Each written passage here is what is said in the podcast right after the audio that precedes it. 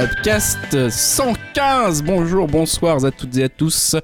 Nous sommes le 12 octobre, il est 21h20 et on commence à enregistrer le numéro 115 de Upcast, le podcast qui vous parle globalement de culture et notamment de films, de séries, de musique, de jeux vidéo et peut-être même de bouquins. euh, La ça- nouveauté de la rentrée. Nouveauté de la rentrée, elle est là, on l'a enfin prévue, euh, elle arrive doucement et euh, on va la tester ce soir dans ce numéro 115 avec Julien qui vient de prendre la parole. Salut Julien. Salut à tous. hein, on a petit moyen pour ce numéro parce que Ah nous ouais. n'avons que 3 micros et nous sommes 4. La faute à une certaine personne qu'on ne citera pas, mais je vais quand même passer la parole à Jérémy. Salut Jérémy.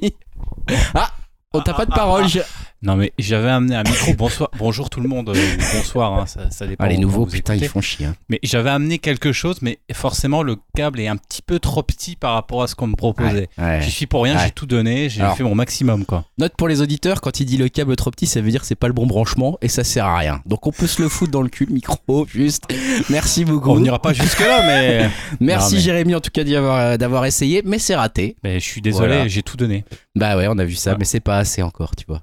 Ici, on demande plus de ta part. Plus que ce que tu peux faire. Je, je donnerai plus tout à l'heure. J'aimerais bien, j'aimerais bien ça. Salut, Yao. Salut tout le monde. Yao qui, euh, voilà, lui, il est venu, on l'entend bien. Tu vois, Jérémy? Et t'es là à l'heure. Voilà, de, de petites leçons qui passent comme ça hein, pour. euh, Les nouveaux ont du mal à comprendre, hein, je trouve, depuis, euh, depuis quelques années là. Ah ouais, non, c'est difficile. Heureusement, les, les piliers sont toujours là parce que Dim, lui, il était, il était bien sûr là. Bon, un petit peu en retard, mais c'est pas grave. Salut Dim. Ah, salut tout le monde, bah, j'étais pas du tout en retard, hein, je vous attendais, à mon avis il y a eu euh, un petit souci de communication, mais en tout cas euh, j'espère qu'on m'en- m'entend bien euh, vu ma, la distance géographique, mais en tout cas moi j'ai mon seul et unique micro, Ouais. et Et c'est oh, très bien comme ça. On t'entend bien, on t'entend bien, hein, comme quoi les micro-casques, euh, ça marche aussi euh, pour ce podcast. Bon, on va rentrer euh, rapidement dans le vif du sujet. Je pense pas qu'on va faire de, de retour spécifique hein, sur les commentaires, etc. Dimitri qui me fait une moue, du, une moue de la bouche, qui a l'air de dire bon, c'est peut-être pas la peine, ça vaut pas le coup.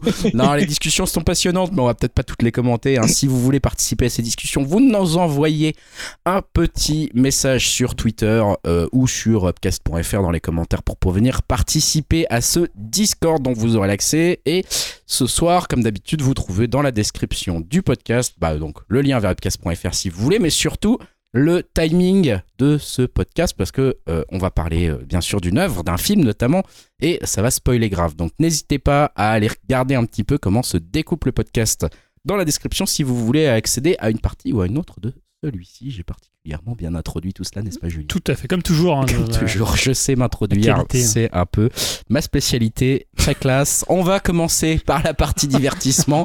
c'est- Ah, la je suis, rentrée. je, me refais de- à, je me refais un petit peu la, Blague un peu plus la potèche cette année. Voilà, hein, on a décidé, on s'est dit qu'il fallait y aller, qu'il fallait gagner de l'audition, de l'auditorium. J'invite Bigard euh, laisse, euh, dans deux semaines. T'as pas encore 40 ans. Non, non. Arrive. Ah bah c'est la vieillesse, hein, il, faut, il faut y aller maintenant. Ah. Dans le prochain numéro, on publie des photos à poil d'une star Dim. américaine. Une star française. hein, Jason Momoa, c'est ça C'est ça, Rock. ouais, ah ouais les, deux, les deux biscottos. Ouais. Non, plus sérieusement, on va, on va commencer, on va commencer et comme bah maintenant chaque numéro, vous connaissez, ça doit faire une bonne centaine de numéros que c'est comme ça, donc on, on va pas rappeler, mais néanmoins, on se fixe une petite œuvre euh, pour en parler, pour en débriefer. On va tous la voir si on le peut, bien sûr, et on en parle ensemble dans le podcast. Et euh, cette œuvre, cette fois-ci, c'est le dernier James Bond, hein, donc on va spoiler, je rappelle, hein, si vous voulez éviter les spoilers, c'est dans la description. No Time to Die de Kari Fukunaga, euh, qui avait notamment été euh, découvert, je crois, un petit peu au moment d'une série que tu avais appréciée, Julien. Trou détective, hein, bon, j'étais pas le seul, tu me disais C'est vrai, c'est vrai. Non, mais je me souviens que Tu tu une avais. euh, et je dise, vous connaissez Trou Détective, une petite série dont on a jamais entendu Est-ce que vous connaissez parler. Friends? Voilà, non, non, non, c'était voilà, tout à fait. ouais, il a- la, la série avait marqué à la fois par son écriture euh, et également par sa réalisation. Sur- Surtout pas mal de, de petits plans séquences. Voilà, hein, c'est ça, notamment celui de l'épisode 4. Enfin bon, bref, Euh, je m'en souviens encore s'il m'avait marqué. Donc cet épisode de James Bond, c'est le beaucoup tième. Mais c'est le cinquième de Daniel Et Craig c'est et le, le dernier. cinquième et dernier de Daniel Craig. Euh, encore une fois, on, on l'a dit, on va spoiler beaucoup. Euh, il se passe quoi globalement Bah dans, ce, dans, ce, dans ce film Ouais, on va préciser que c'est la suite directe de Spectre, hein, le- celui qui était sorti en 2015. Voilà. Euh, le dernier de Sam Mendes qui avait pas laissé un souvenir impérissable, qui n'était pas un Non. mauvais James Bond, mais qui n'était pas non plus exceptionnel. Donc là, bah, à la fin de cet épisode M, donc qui était incarné par Judy Dench, mourait. Et là, qu'est-ce qui se passe? C'est qu'elle laisse, en fait, euh, c'est celui-là. hein. Non, elle mourrait dans. C'est dans celui d'avant encore qu'elle mourait. d'avant. Alors moi, je mélange Là, c'est. Ralph Fiennes qui était déjà euh, dans, Ouais, dans celui Fiennes qui était d'avant, qui était le nouveau M, du coup. Oui, parce que c'est vrai que la liste des euh, agents euh, de, de- les, des agents secrets qui étaient qui étaient divulgués, on n'en entend plus trop parler. Non, non, Dans celui-là, on va surtout s'intéresser à une, une organisation qui s'appelle Spectre c'est ça. Euh, et qui en fait euh, fait un lien, on va dire, fait un lien avec presque tous les épisodes de la période. Bah, euh, c'est ça, c'est comme Craig, une hein, espèce de, trilogie. Alors, il y a cinq films avec Daniel Ouais. Craig, mais il y en a trois qui sont, euh, qui sont vraiment liés, qui sont euh, bah, le premier Ouais, où on Casino voyait Daniel. Craig, Ca- Casino Royale, notamment à cause de la Love Interest, euh, qui, qui commençait à, à- à créer le personnage et, à, et à j'espère, avoir des euh, suites. J'espère. hein. c'est ça, et euh, qu'on revoyait donc dans Spectre, euh, enfin qu'on revoyait, qu'on on, on l'a, le, le- comment dire, la, la plot, le. L'histoire, l'intrigue, merci, s'étoffait un peu dans Spectre et euh, on a la conclusion de cette intrigue avec ce euh, celui-ci. Donc euh, voilà, il est temps, euh, il est temps d'en parler. Alors je, je m'étais dit que cette, cette- ce soir, euh, j'allais peut-être commencer pour pouvoir vous faire euh, réagir pour une fois un petit peu et puis voir un petit peu ce que vous en avez à dire parce que je sais un petit peu ce qu'on ce que chacun en pense. On en a parlé un petit peu sur le sur le fil. Et donc, euh, eh ben, euh, moi j'ai envie de dire que c'est quand même le plus euh, James Bondesque des James Bond que j'ai vu depuis longtemps pour certains aspects, notamment parce qu'on retrouve quand même des choses un peu sympathiques ou qui peuvent faire sourire les fans de la, de la série, hein, les gadgets, les méchants caricaturaux, genre le cyclope à l'œil bionique, le vilain ultime qui collectionne des plantes venimeuses, enfin des trucs vraiment un peu, un peu ridicules. Voilà, une histoire euh, bien sûr d'amour au centre du film. On voyage sur tous les continents. Ça se finit dans une base d'essais chimiques désaffectés lors d'un combat final. Vraiment, on se croirait dans un, dans espèce de cliché du James Bond. Mais c'est aussi le Bond le moins James Bondesque euh, qu'on peut voir. C'est vraiment le film de la, de la transition et qui est, pour moi, euh, mine de rien, un peu intéressant pour ça. Euh, c'est un James Bond qui se concentre sur la notion d'héritage, sur la question de laisser sa place aussi bien par l'affiliation que le remplacement par euh, une autre euh, James Bond, hein, d'un autre 007, une acceptation aussi par James Bond de la différence des codes qui sont plus les siens. Euh, Bond accepte d'être le symbole d'un monde qui ne change pas, d'un monde ancien qui doit se faire remplacer à un moment. Et finalement, la réaction de Bond face à ça, c'est pas mal, c'est d'ouvrir les bras au changement, à l'acceptation d'une nouvelle Bond, de sa fin, de sa mortalité, d'un nouveau, d'un nouveau monde finalement. Bon, il faut pas quand même se voiler la face, c'est quand même un film qui est euh, quand même assez raté et bordélique dans beaucoup de ses aspects, hein, mais ça le rend attachant. Alors, quels aspects notamment? Le fait qu'on comprenne pas grand chose, grand chose, on en reparlera peut-être avec Jérémy, mais euh, j'ai trouvé qu'on comprenait pas énormément de choses, l'exposition est pas claire, si on n'a pas vu Spectre la Ah, veille, oui, c'est un peu le bordel. Ah oui, mais bon. Spectre est sorti il y a 3 ans, c'est quelque chose quand même que tu dois... 5 ans, c'est quand même quelque chose que tu dois faire euh, dans ton exposition, tu dois te rappeler de ça. Quand t'es un cinéaste, tu dois re, resituer l'ambiance, resituer les personnages, etc. Je trouve que là, ça va un peu vite.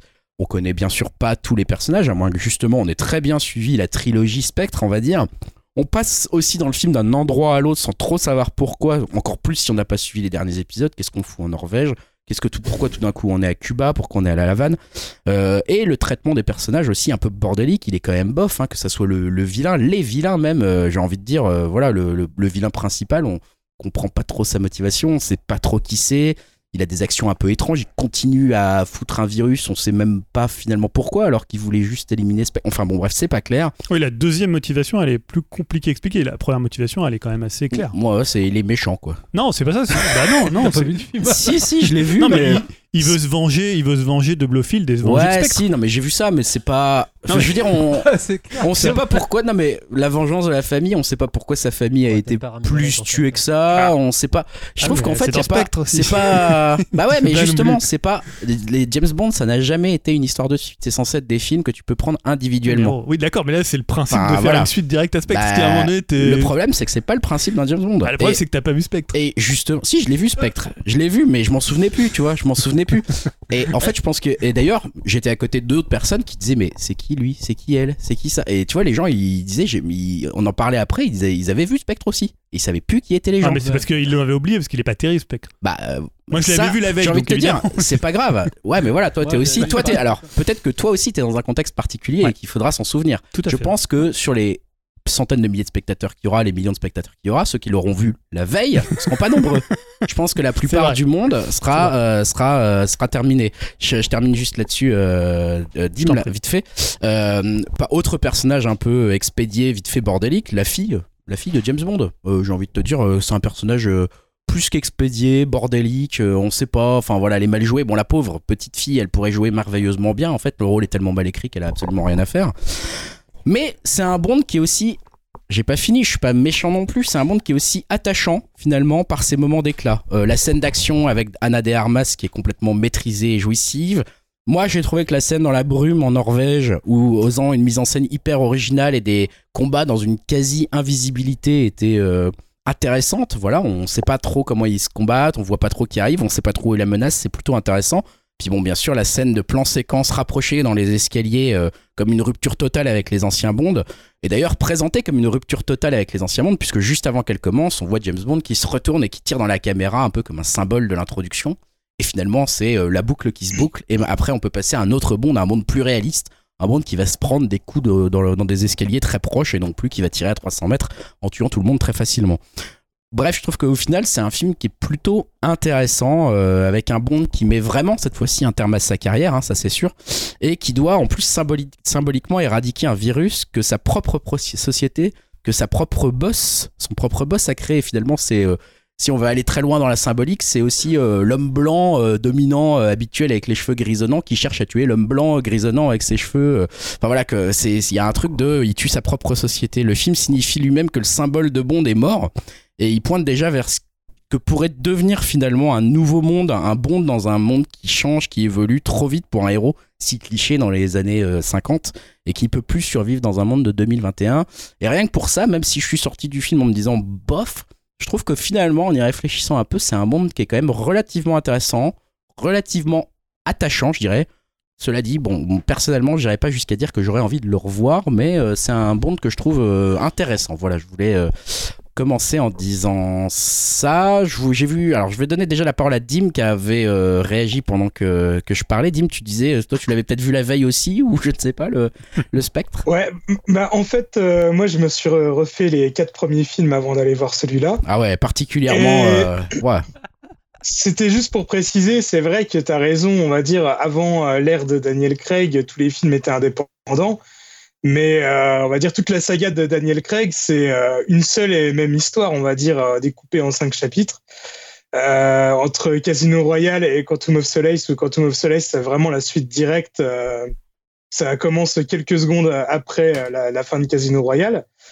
La conclusion se trouve dans Skyfall et on va dire le, l'émergence de Spectre arrive bah, dans le film Spectre et sa conclusion arrive dans euh, No Time to Die. Donc pour moi, c'est vraiment une seule et une- et unique histoire.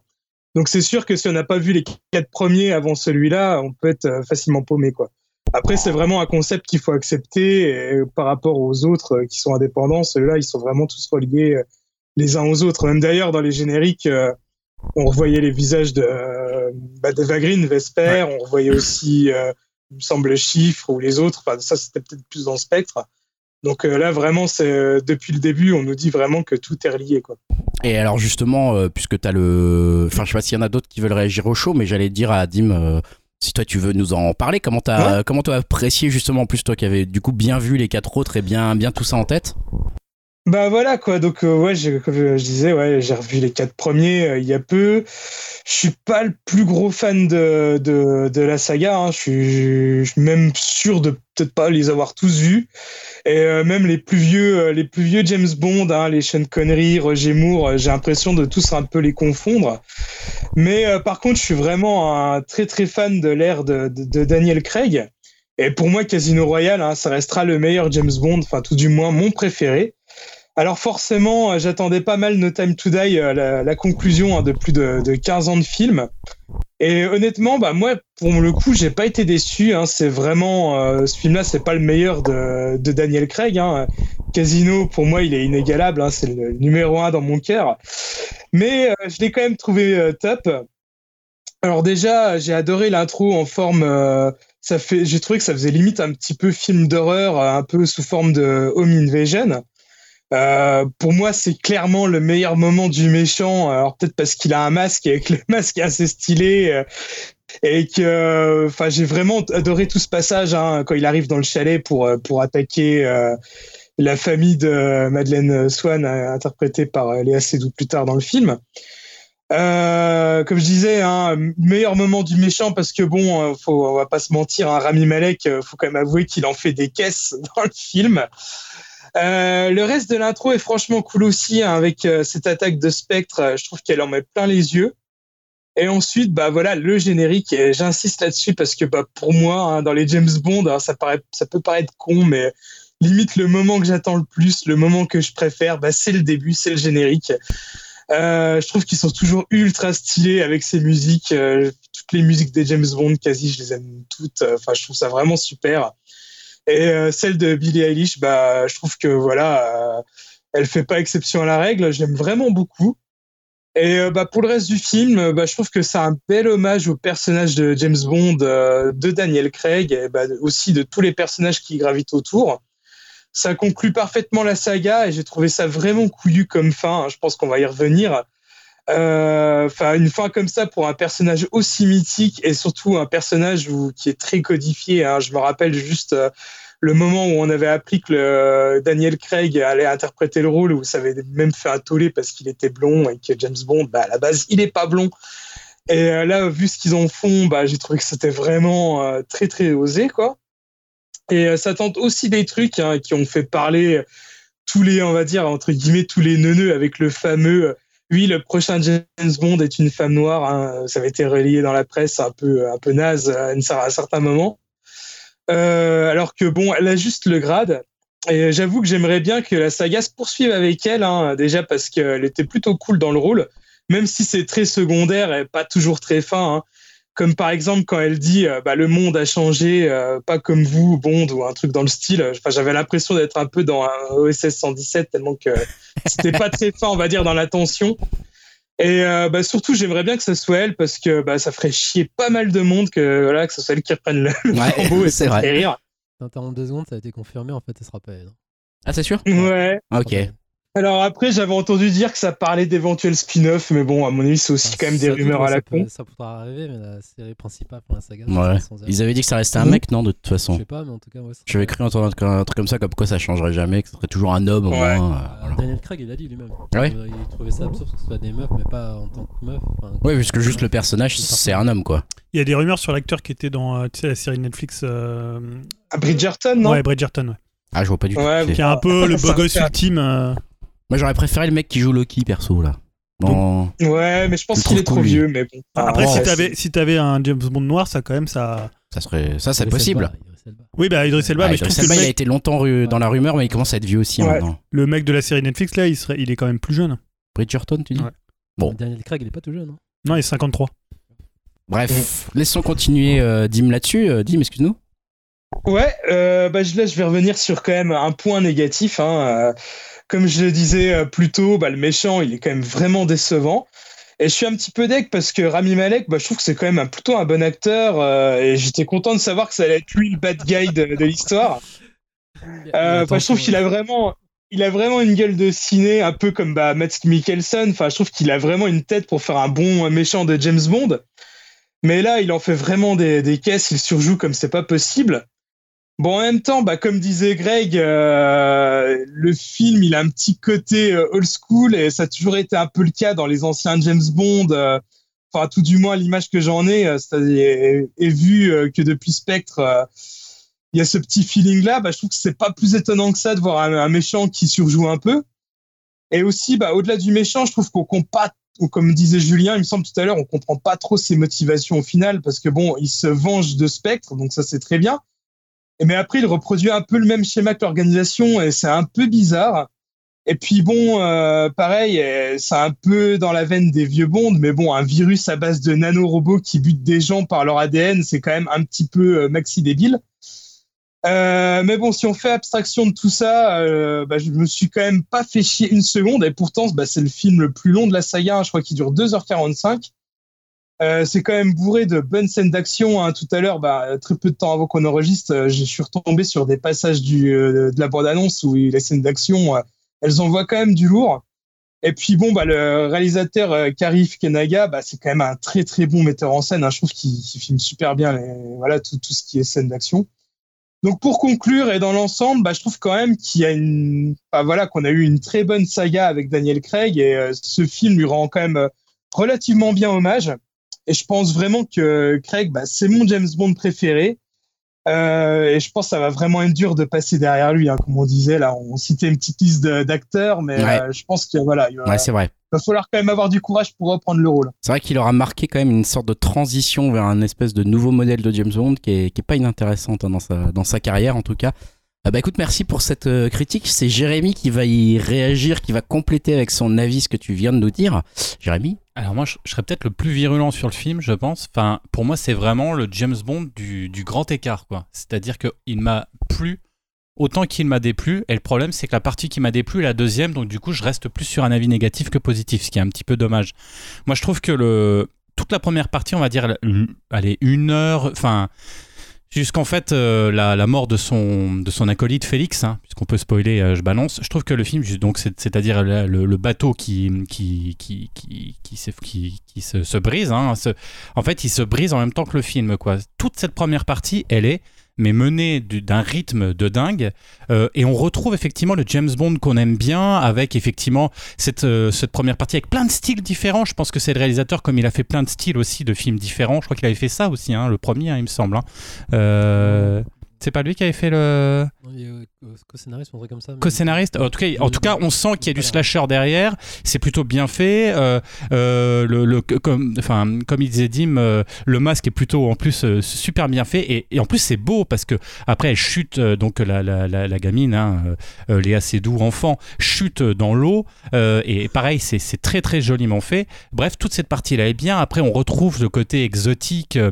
Euh, avec euh, effectivement des belles bagnoles, euh, enfin tout- tout- toute cette première partie est vraiment euh, euh, hyper bien fait, des cascades bluffantes, en plus une pointe d'humour que j'ai trouvé. Alors même si je suis pas toujours fan de l'humour dans James Bond, enfin cet humour-là avec la petite punchline et tout, j'ai trouvé que ça passait quand même. Euh, et même l'amour est, bien rendu avec donc il, remet donc Madeleine au train, il la dépose. Enfin j'ai trouvé que c'était, franchement c'était touchant, c'était joli. Toute cette partie-là est bien. On se calme un peu en Jamaïque avec en plus une ambiance assez torride, assez sympa. J'ai trouvé ça hyper bien, bien fait aussi, bien intéressant. On pose un peu le film, mais pour raconter l'histoire, euh, même si, alors, euh, moi je suis un petit peu comme Greg, j'ai pas tout compris parce que j'avais pas vu, moi je l'ai même pas vu Spectre, donc j'étais un peu en galère, mais c'était pas grave. J'étais content, c'était bien. Euh, donc toute cette partie, c'est c'est vraiment excellent. Alors après, ne parlons pas effectivement de la de cette fameuse scène à Cuba et de, de, l'anniversaire qui avec des effets dans tous les sens. Enfin, c'était vraiment encore une fois très très bien fait. Et là, pour moi, catastrophe. euh, euh, en gros, c'est vraiment euh, la deuxième partie du film qui va démarrer, où là, j'ai trouvé qu'on on ralentit vraiment, en fait, quand James Bond de- re- redevient en fait un agent du MAI. Là, je trouve que le film, alors, c'est pas qu'il est mauvais, c'est qu'il y a que des bonnes idées, mais toutes les idées, pour moi, elles tombent à l'eau complet. C'est-à-dire que c'est que des... En gros, ce ne sont que des fausses bonnes idées. Alors déjà pour moi, la première fausse bonne idée, euh, pour le film, hein, j'entends, hein, c'est effectivement cette, euh, cette nouvelle James Bond. On la présente, elle a l'air, donc elle la présente en Jamaïque, elle a l'air hyper intéressante, et on se dit, putain la vache, si elle est devenue 007, c'est que c'est quand même quelqu'un qui est quand même hyper, enfin il y a quelque chose. Et en fait, on connaît pas son histoire, on la voit juste dans la, toute la deuxième partie du film comme une espèce de nana grosse badass et une espèce de Terminator ou un Vin Diesel qui fait, qui sert absolument à rien parce qu'elle fait pas avancer le schmilblick. Par contre, c'est une bourrine, elle tire partout, mais limite, euh, elle est même pas discrète, elle casse tout, elle pète tout, c'est bam bam bam bam bam bam bam, ça tire dans tous les sens. J'étais là, je fais, putain, mais et, et ton histoire et ton truc, et puis elle sert à rien parce que finalement à la fin, enfin, tu te dis, c'est censé être 007. Elle laisse partir James Bond à la toute fin, essayer de gérer une situation. euh, et elle le laisse partir et puis lui il lui dit bah reste je vais gérer et puis d'accord je reste dans le bateau avec euh, avec euh, avec la famille de James Bond j'étais là je mais attends si c'est censé être quand même une 007 elle devrait venir avec toi bref j'étais hyper déçu donc c'est dommage parce que tu te dis effectivement de mettre une fille euh, euh, en tant que 007, c'était super pertinent. Mais dans ces cas-là, derrière, faut assumer le fait et assurer et faire un personnage. Putain, c'est, tu sais que tu sais que tu vas être tapé là-dessus. C'est la première des choses. Tu sais que les fans ils vont taper. Donc, t'essaies de, de soigner un maximum ton perso. Et je trouve que malheureusement, il, il a pas été soigné. C'est un avis hein, personnel. Après, Ouais, vas-y, vas-y, je t'en prie. je crois que. euh, Enfin, elle le dit à demi-mot, mais genre, il reprend le numéro Ouais. 07, donc euh, je pense que c'est comme ça, c'est une sorte de passation de pouvoir et elle le laisse gérer à la. Oui, oui, oui, bien sûr, je suis d'accord avec toi, mais ce que je veux dire, c'est que c'est une, en fait, c'est un gâchis ce personnage pour moi. Ah oui, Déjà, je c'est un, c'est un. Et juste pour le côté bourrin, tu dis ça, mais dans Casino Royale, c'est un bon bourrin aussi, hein, Daniel Craig. hein. ou- oui, je suis d'accord. trop, euh, Je suis d'accord, mais là, on voit que ça. On voit d'autres facettes dans le film. Là, on ne voit que ça. Tu vois pas son euh, la finesse de, parce qu'il est intelligent aussi. Il arrive à résoudre des énigmes, etc. Là, c'est quoi l'énigme? Même le- la seule mission qu'elle avait, c'était récupérer le, le scientifique euh, russe ou je sais pas quoi. Elle le laisse tomber comme une, excusez-moi, mais comme une grosse merde quoi. Il tombe parce qu'il y a l'autre- Enfin, c'est dommage Elle quoi. était censée l'éliminer, donc elle l'a bien éliminé. hein, ah bah là coup. ouais non mais ah oui mais l'autre non, bah oui mais la première fois quand elle Oui. le récupère Oui. hein, à, Oui. au- à Cuba elle le, elle le lâche quoi Oui, c'est vrai. voilà, et tu te dis, t'as une première mission, échec, quoi. Dommage, la loose, quoi. Deuxième mission, bah là, elle le jette, échec. Enfin bref, je trouve que c'est un petit peu, voilà. Donc ça, c'était le, le gros défaut. Et c'est pas le plus gros défaut pour moi. Euh, la, la fausse bonne idée, c'est la déconstruction du personnage iconique. Alors oui, effectivement, c'est super. euh, on fait ça avec euh, beaucoup de séries en ce moment. C'est on déconstruit pour mieux reconstruire. Des fois ça passe, des fois ça passe pas. Et là, l'idée c'est de déconstruire complètement euh, l'icône James Bond. On est d'accord.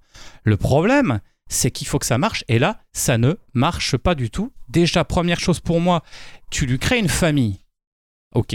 Et on en parlait tout à l'heure. Il crée une famille. Mais, mais, putain, mais tu essaies de faire une famille sur laquelle même toi, t'as envie, t'as envie de t'attacher. Mais la gamine, la gamine de James Bond, elle a trois répliques. Et moi, ce qui m'a marqué, c'est que, vous, vous verrez dans le film, hein, si vous l'avez pas encore vu, elle passe de bras en bras. Un coup dans les bras de sa mère, un coup dans les bras du super méchant, un coup dans les bras de James Bond. Toujours une tête de veau dans la luzerne qui comprend rien de ce qui se passe.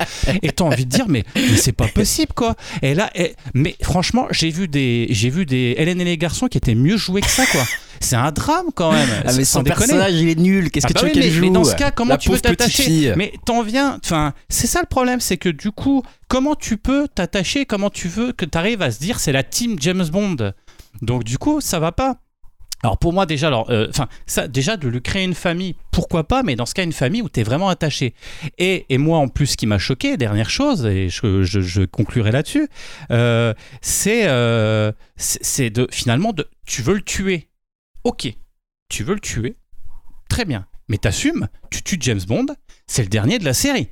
On a fini, tu l'as tué, Ah terminé. oui, genre plus jamais. Ah bah, tu- ah bah jamais plus. Moi, Ah le- bah voilà. non, mais c'est il y a des. Il la, il la Ah reboot la Ah série, c'est toujours t'assumes. comme ça. Tu t'as dit tu le tues, tu le tues. Ou, ou, ou, ou, ou, tu relances, mais du coup, c'est plus James Bond, c'est 007. euh, euh, tu l'appelles euh, ce que tu veux. Mais il y en a qui suspectent que même James Bond, c'est un code qui est lié, tu vois, au... Ouais. c'est pas vraiment son nom, tu vois. Ouais, mais tu le tues. Moi, je veux bien, t'assumes, tu le tues. Ah, et là, ça ça. veut dire quoi? Ça veut dire, moi, ce qui m'agace déjà, je le sens déjà ce qui va se passer. Je vous le dis, mesdames et mesdames et messieurs. Ça sera dit dans le cast Mais c'est qu'il va y avoir un reboot de je sais pas quoi, Mais bien avec on va refaire encore une histoire.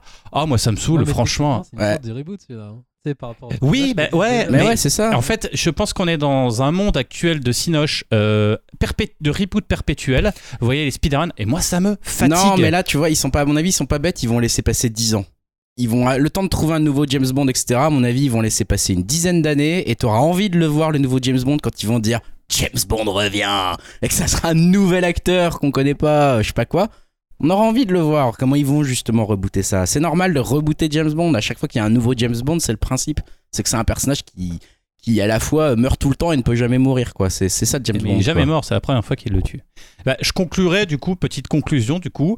Alors, donc dans ce film, ce n'est plus un James Bond invincible comme on avait, qui, qui s'en sort toujours par euh, je sais quelle opération, mais un espèce de héros lambda, pour moi, amoureux et père de famille, soit, piégé par un super méchant de pacotille sans charisme qui finalement arrive à ses fins, la mort de, de Bond, hein, puisqu'il y arrive finalement, c'est le seul. C'est un, un héros qui est, qui est enfin un, un super vilain qui est, qui est un peu nul, mais il arrive quand même à tuer d'une manière en plus très bête, puisqu'il griffe le visage de Bond avec l'espèce de, de nanovirus, qui est ridicule.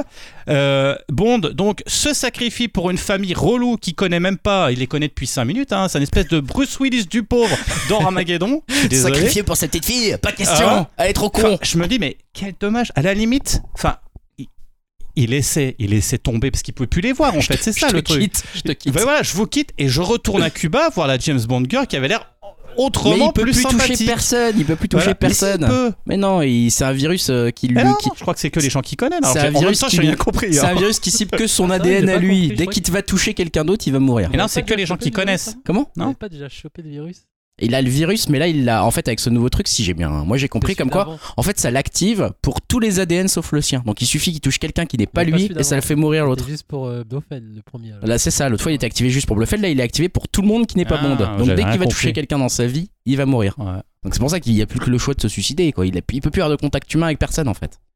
Ouais, Enfin, bon, moi, je bah, l'ai compris comme ça. Ça se trouve, C'est tout le monde va dire dans les commentaires. Bah non, c'est juste pour sa famille, connard. moi, j'ai compris pour tout le monde. Enfin, moi j'avais compris ça aussi, mais bon, après, euh, voilà quoi. Bon, bah, en tout avec une petite accompagnement son de Dimitri parce que euh, il nous rejoint à nouveau. Euh, non, non, excuse. Ouais, donc t'en euh, t'en avais marre. T'as Bah, trouvé ça nul. Non, pas nul, je t'ai dit. il y a- En fait, le, pour une première partie génialissime et une deuxième partie que j'ai trouvé un brin euh, ridicule. Bon. Mention spéciale pour la, la gamine, hein, qui, qui, moi, m'a- détruit, quoi. Mais pas dans le bon sens, voilà. Après, c'est pas, je me suis pas ennuyé, quoi. Mais c'est dommage euh, de finir comme ça. Il y a eu tellement de- d'excellents films de James Bond. Euh, euh, bah, alors moi, j'ai aimé Skyfall, euh, je sais que Julien a moins apprécié, et j'avais aimé surtout Casino Royale que j'ai trouvé génial. C'est dommage de clôturer ça avec une fin aussi, euh, aussi, aussi- aussi, euh, moyenne, quoi. Ok, Voilà. ok. Merci Jérémy. Yao, tu veux Oh, peut-être réagir? Tu veux laisser Julien euh, prendre la parole? Julien, bah justement, alors euh, j'imagine qu'une pluie de critiques va continuer à s'abattre sur ce pauvre James. Pas du tout. Ah, d'accord.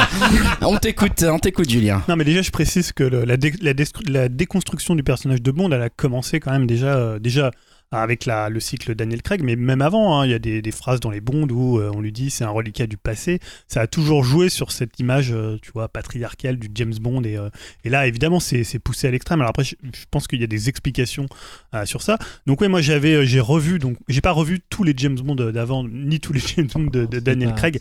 Non, non. Solace. Bah alors, c'est parce que je le connais assez bien et je connais très bien Casino Royale et Quantum of Solace. Par contre, j'ai revu Skyfall et j'ai vu Spectre que j'avais pas vu. Effectivement, si t'as pas vu Spectre ou que tu l'as pas vraiment en mémoire, moi je l'avais vu la veille, donc ça aide quand même à capter euh, ce qui se passe dans celui-là. T'es un petit peu perdu.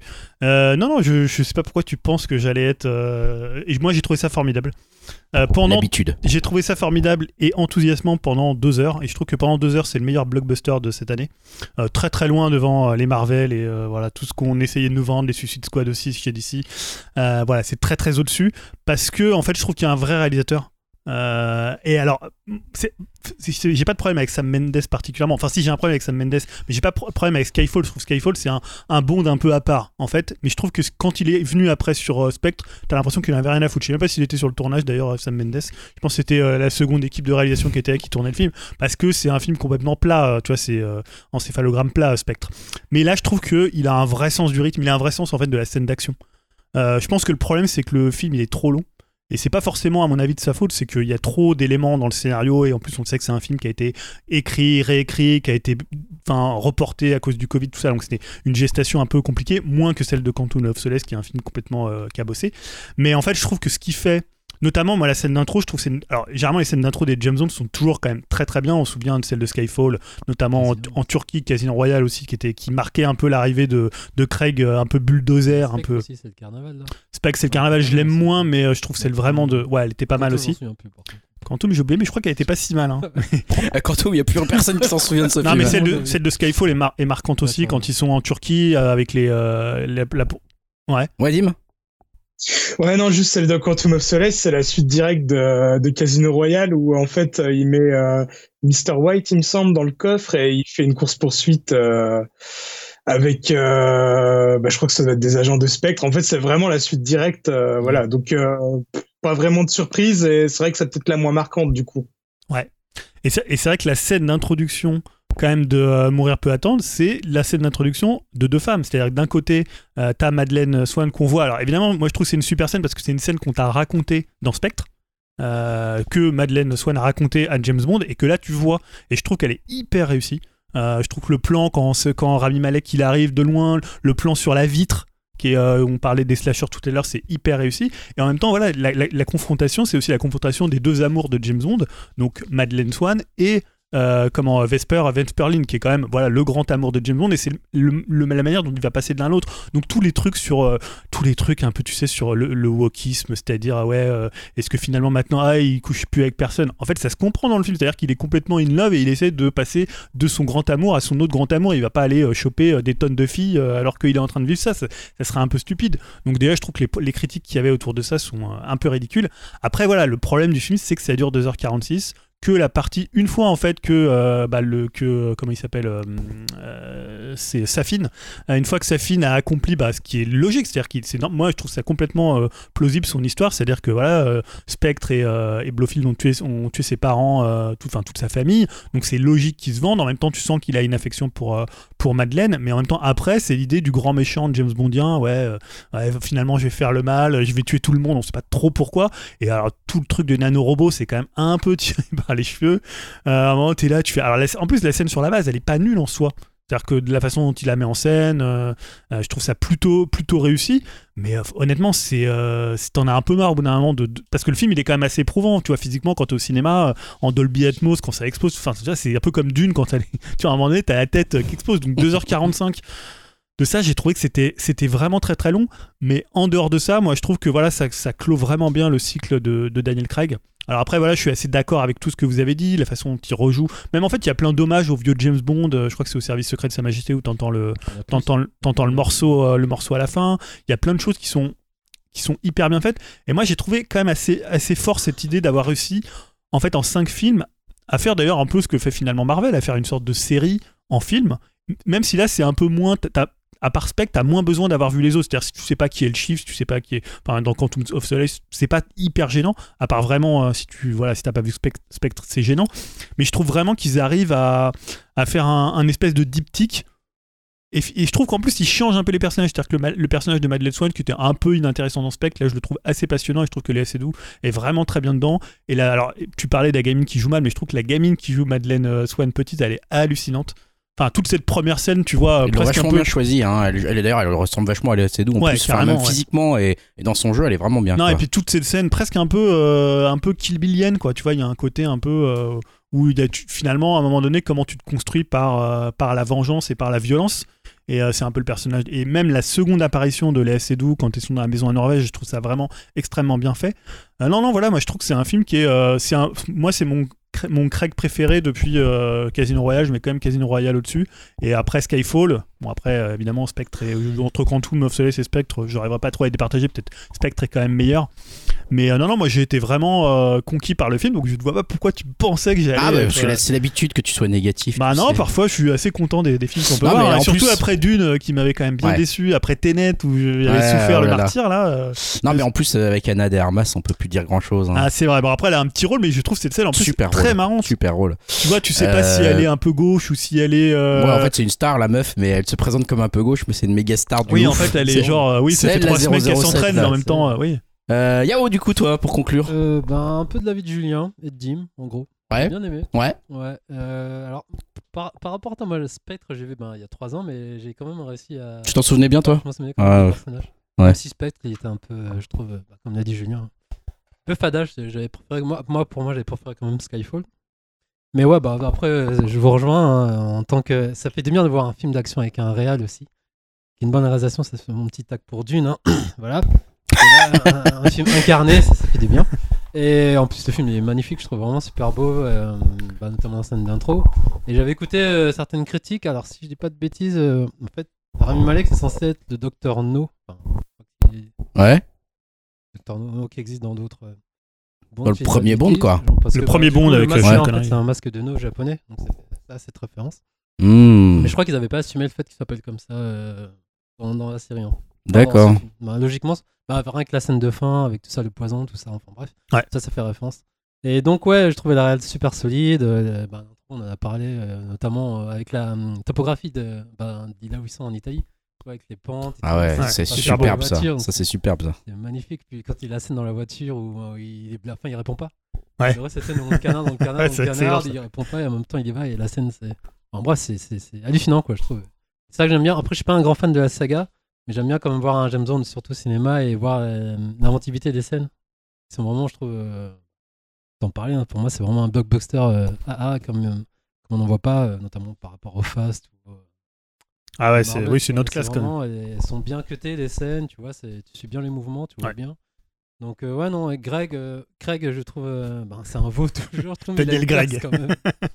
je a Moi, je suis 0-0-0. je trouve qu'il a quand même une place, même si c'est une tête de haut et tout, mais je trouve que ça, ça, ça marche trop bien. Et pour moi, c'est vraiment Bond, il incarne super bien.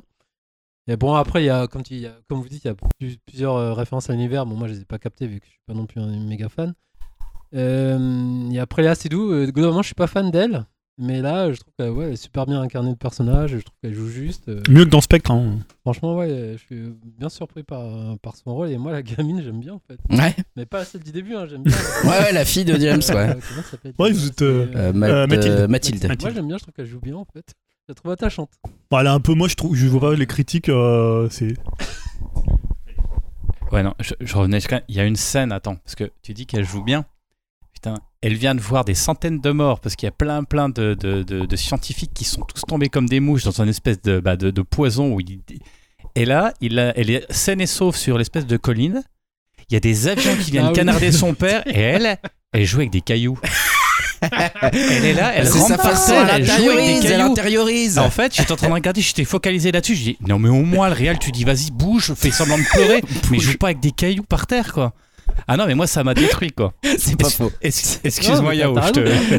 mais, Mais- Non, mais c'était la scène la plus ridicule. Tu la- Mais vous la voyez, il y a les avions qui passent, et là, elle joue avec ses cailloux. C'est vrai que c'est assez con maintenant que tu le dis. Ouais, était mignonne avec son doudou. Mais donc, ouais, il y a Paloma. Ben, Paloma, voilà. c'est La scène, elle est ouf. Puis, elle est, elle est magnifique. Elle, elle aurait dû être la bonde, je trouve. C'est vraiment elle. Ah, allez, ouais, elle pétille de ouf. Hein. Mais euh, ouais, donc globalement, j'ai bien aimé. Après, j'ai quand même des, des trucs qui vont pas. Notamment, moi, dès le début, j'ai été un petit peu euh, pointillé. Je me dis, en fait, elle a quel âge euh, Madeleine, je crois, à la dizaine. Ouais, je suis. euh, ouais, Je ouais. Rami Malek, Ouais. il a le même gars, il a pas changé, mais Ouais. il a 20 ans d'écart à peu près. Lui, il Ouais, au début, il a un masque, donc tu sais pas trop la- l'âge qu'il Ah, a. tu vois quand même qu'il a pas beaucoup changé, ouais. Pas changé, dis, euh, j'ai- j'ai été pointillé là-dessus. Je me dis, merde, en fait. Ouais. euh, niveau- Parce qu'en gros, ils peuvent avoir Ouais, 10 très ans d'écart, peut-être. Ouais, tu vois. Si tu il- vois, Le, s'il le a- problème d'écart avec James Bond aussi m'a un peu posé problème. Je me suis j'ai dit, bon, euh, ils ont combien d'écart là, les deux là tu vois Et, pareil, James Bond, je me suis dit, à un moment, est-ce qu'il vieillit un peu? Parce que là, c'est toujours. le- sur... Après, je conçois que ça fait partie du concept de monde, mais c'est le mec sur. euh, il, a, il en a plus rien à foutre, on lui tire dessus, il avance tranquille, il cherche C'est vrai qu'il y a un peu de ça. Il tire une balle, il arrive à tuer tout le monde. lui, il vrai. y a certains moments, ouais, il avance Surtout comme la ça scène quoi. de la forêt, en fait, c'est flagrant, le mec, il- on lui tire dessus. Moi, je m'en fous. C'est clair. C'est voilà. clair, c'est tellement Ah, ça. déjà, dans Skyfall, il y avait ça dans la scène de la mais- maison. Je euh, me souviens plus trop, mais là, c'est vrai que c'est pour La scène c'est du manoir de c'est son enfance, là. James Bond, euh, invincible. Mais derrière la scène de la forêt, pareil, magnifiquement. Ouais, elle est pas mal, cette scène. Et donc, ouais, Rami Malek, après, comme disait euh, Julien, va falloir lui faire un procès parce que cet acteur euh, est chaud quand même. En fait, j'arrive pas à voir un acteur, je vois Rami Malek qui fait du Rami Malek, en fait. c'est- Pour moi, enfin, c'est pas un bon acteur. Enfin, Attends, dans Queen, il était super. ah, je déconne. en fait, je crois pas du Ah, c'est pas le pire dans Queen, hein. C'est le montage le pire.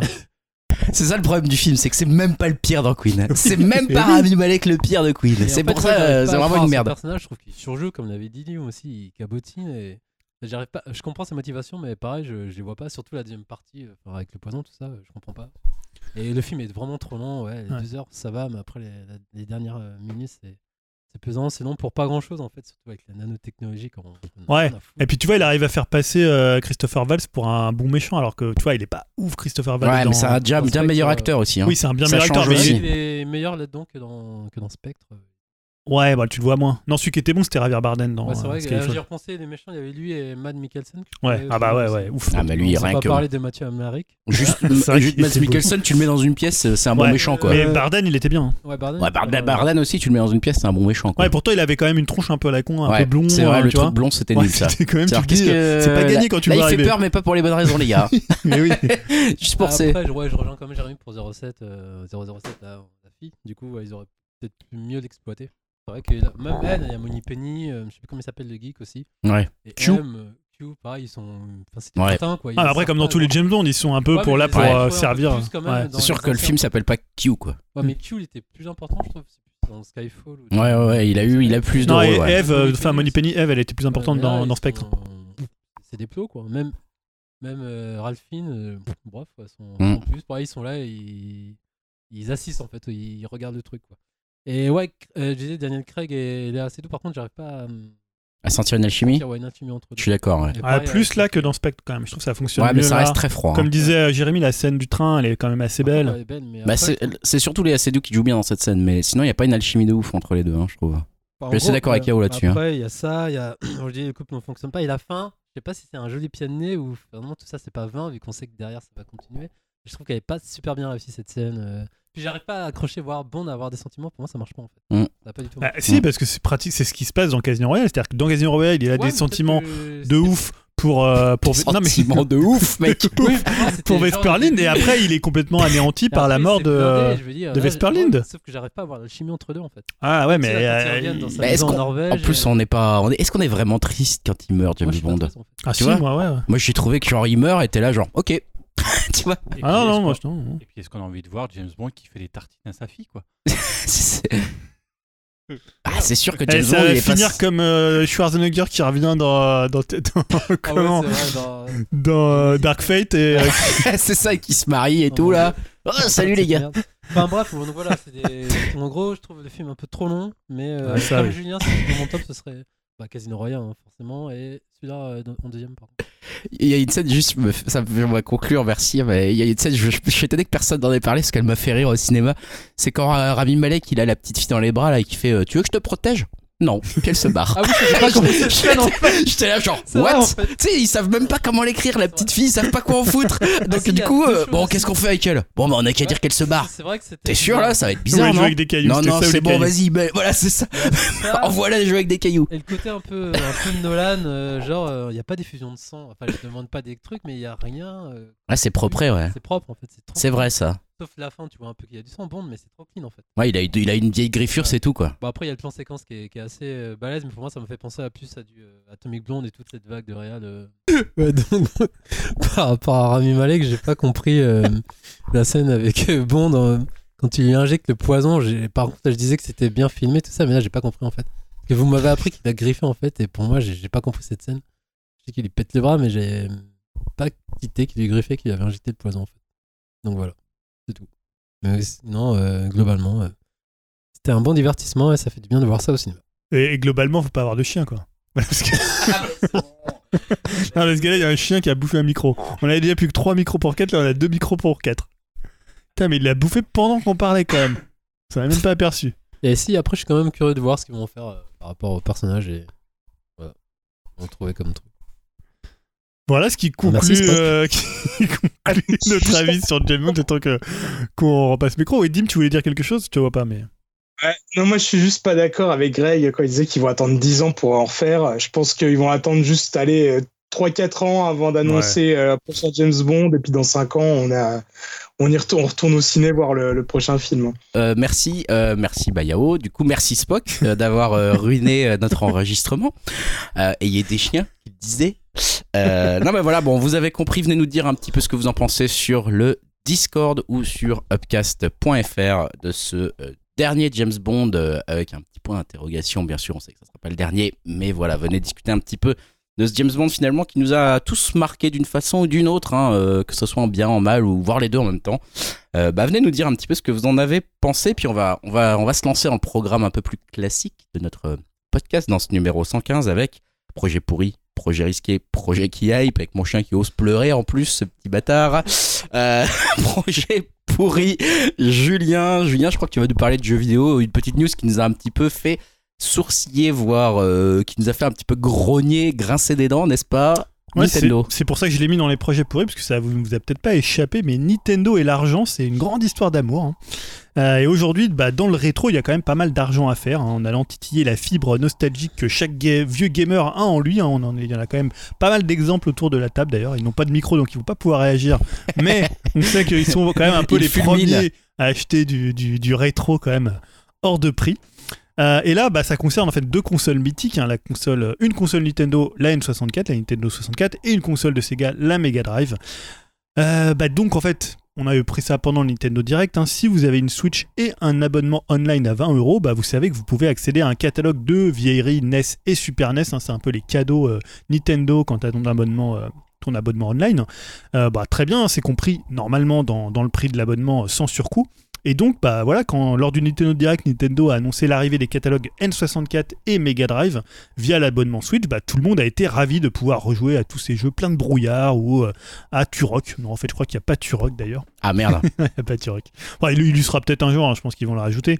Sauf, bah évidemment, la petite douille, c'est que ces deux catalogues nécessiteront de repasser à la caisse avec un petit supplément de quelques euros sur votre abo, abo Switch Online. Alors, on ne sait pas encore le montant, euh, mais je crois qu'ils vont bientôt l'annoncer. On devrait savoir euh, sûrement ce mois-ci, mais on ne sait pas encore le montant euh, précis de ce qu'il va falloir rajouter aux 20 euros. Donc, on peut prévoir peut-être quelques euros. Une Entre, dizaine peut-être? ah, je pense entre 5 et 10 euros. Ouais, je, je, je penserais la dizaine moi. Ouais, je, suis- ouais, ouais, je suis peut-être plus. euh, Tu crois qu'ils vont demander moins? Ouais, je pense à Après, il y a eu un 25 petit backlash là, un petit peu. Enfin, ça a un peu Ouais, râlé quand même ouais. hein, sur ça. Et cerise sur le gâteau, euh, tarif pâtissier réputé, c'est l'arrivée euh, de deux pads hein, pour la N64 et la Mega Drive au prix très doux de 50 euros. Hein, voilà. Achetez-en, c'est bon. Alors on va quand même juste euh, rapidement parce que c'est aussi une news et euh, la liste des jeux euh, N64 qui vont arriver au lancement. On aura quelques jeux bah, comme Super Mario 64, hein, le jeu que vous avez vu 50 fois partout, sur Wii, euh, sur Wii U, sur Switch, en pack 3, euh, trois jeux euh, à, à sortie limitée. On aura Mario Kart 64, Star Fox 64, Yoshi Story, Ocarina of Time, mais version N64, euh, Mario Tennis, Sin and Punishment. Je te coupe, mais Mario 64, il est plus dispo en téléchargement, c'est ça, je crois Alors en téléchargement, je sais pas, en boîte. en Enfin, en boîte boîte, tu le trouves encore parce qu'il y a 30 ans, encore là, du stock, mais euh, ouais, il- normalement, c'est un- une édition limitée. Et à partir d'une de telle- d'une d'une date, ils le, le mettent plus. Et on aura des jeux qui vont arriver comme Majora's Mask, Smash, pardon, euh, Mask, pardon, Pokémon Snap, Kirby 64, F0X. Donc ça, c'est quand même plutôt cool. Mario Golf qui sera peut-être meilleur que Ouais, c'est pas facile, hein, pas facile. Hein. Et côté Mega Drive, bah, on va avoir du Castlevania Bloodlines, du Contra Hardcore, euh, Echoes the Dolphin, est-ce que c'était bien Non, nécessaire de pas remettre Echoes the Dolphin Je ne sais pas. Golden Axe, Gunstar Hero, ça, ça fera plaisir à, à Yao qui va remettre ses, euh, ses 5 euros de plus et sa manette Mega Drive à 50 Alors euros. non, pour le coup, je trouve ça scandaleux, tu vois. Ah. Non, non, vraiment. là, Attends, si je te dis qu'il y a Strider, Street of Non, Rage mais Strider 2, en plus, la version et Mega Drive, et il y a. Sonic 2. Bon, euh, raison de plus. Non, non, je trouve ça scandaleux. En plus, hey, vous dites ça, mais je suis le seul à pas être abonné au online ici. Ouais, mais tu vas, tu vas Ouais. prendre ton abo là pour avoir Non, les même jeux. pas. Non, Oh, vraiment. putain, mais Plus il les a déjà rejouer à tous, 64, euh, non. euh, Il non, les a déjà tous en Puis j'ai ma console de base, donc je préfère y rejouer. Voilà pour les. Voilà, la petite douille quand même, on verra combien ça coûtera. mais Mais bon. j'ai cru lire en plus où j'ai mal compris qu'en plus ça serait pas euh, retraduit en français, il y aurait pas les, les relocalisations françaises, euh, ou alors qu'il faudrait faire un choix entre 60 FPS Ouais. et reloc Enfin, ouais, parce française ou un qu'il y a ça. beaucoup de jeux français qui sont en 50 Hz. Euh, et donc euh, voilà. Et Dim, toi tu voulais, euh, tu, tu voulais réagir? Ouais, juste pour dire que euh, enfin tous les jeux pour l'instant sortis euh, NES ou Super NES, bon bah alors c'est sûr qu'à l'époque il y avait pas beaucoup de jeux traduits en français, mais il y en avait quand même quelques-uns, mais on a tous euh, toujours la version américaine quand même, donc euh, je pense que pour la 64, ouais, ça fera pas exception. Ouais, parce que c'est les meilleures versions en termes de, de rafraîchissement. C'est ça, Donc c'est ceux vrai. qui mettent. c'est- ça. Autant mieux à la rigueur, hein. Bon. Il n'y a pas beaucoup de texte. t'en Ça as- devrait aller, ça devrait aller. Bon, en tout cas, euh, on va voir combien on va devoir payer bientôt pour ça. Continuons avec les projets cette fois-ci risqués. Julien, je te laisse enchaîner. Euh, toujours euh, jeu vidéo avec une euh, ta sorcière bien aimée, comme tu l'appelles. Ouais, parce que je dis pas souvent de mal ici de, de Platinum Games. Euh, même si leur actualité récente m'a donné l'occasion, ne m'a pas donné l'occasion non plus d'en dire euh, du bien, mais je dois dire que j'étais assez déçu et que je reste assez perplexe sur ce qui a été montré lors du Nintendo Direct dont on parlait autour de Bayonetta 3. Alors déjà, le jeu est vivant. C'est déjà la première chose, puisque euh, bah, c'est une bonne nouvelle. hein. On n'avait pas vu, on n'avait rien vu du jeu depuis 4 ans. Certains se disaient même est-ce qu'il existe encore? Est-ce que finalement il n'est pas abandonné? Est-ce qu'il va être rebooté? Donc ça c'est une bonne nouvelle. Donc c'est plus euh, Yusuke Hashimoto qui sera le directeur du jeu puisqu'il est parti, il a quitté Platinum Games, ni Hideki Kamiya qui lui sera executive director, euh, bah, ce qui devrait peut-être le rendre un peu plus proche du jeu que sur le 2, parce que sur le 2 il était juste superviseur, donc un, truc un peu plus, un peu plus lointain. Mais c'est Yusuke Miyata qui a bossé sur Wonderful 101 et sur Astral Chain, ça va te faire plaisir ça. Greg. Euh, et Yuji Nakao qui sera à la production. Alors je dois dire que passer le plaisir de revoir Bayonetta, en fait j'ai été déçu de deux choses. Alors d'abord techniquement, moi j'ai trouvé, alors c'est pas le procès de la Switch, je vais pas vous dire eff- effectivement hein, par rapport à une PS5 ou une Series X, mais c'est juste que j'ai trouvé le jeu moins beau que Bayonetta 2. C'est-à-dire tu regardes les trailers et Bayonetta 2 c'est pas un jeu Switch, hein, c'est un jeu Wii U. Donc tu te dis bon, ça fait un peu quand même un peu un peu bizarre. Alors évidemment, ils ont fait un choix de montrer des environnements très urbains, on en parlait avec euh, Jérémy, c'est-à-dire c'est tu revois un Tokyo donc c'est très très gris, hein. tu reviens un peu à l'époque de de Bayonetta premier du nom où c'était euh, très euh, très très gris.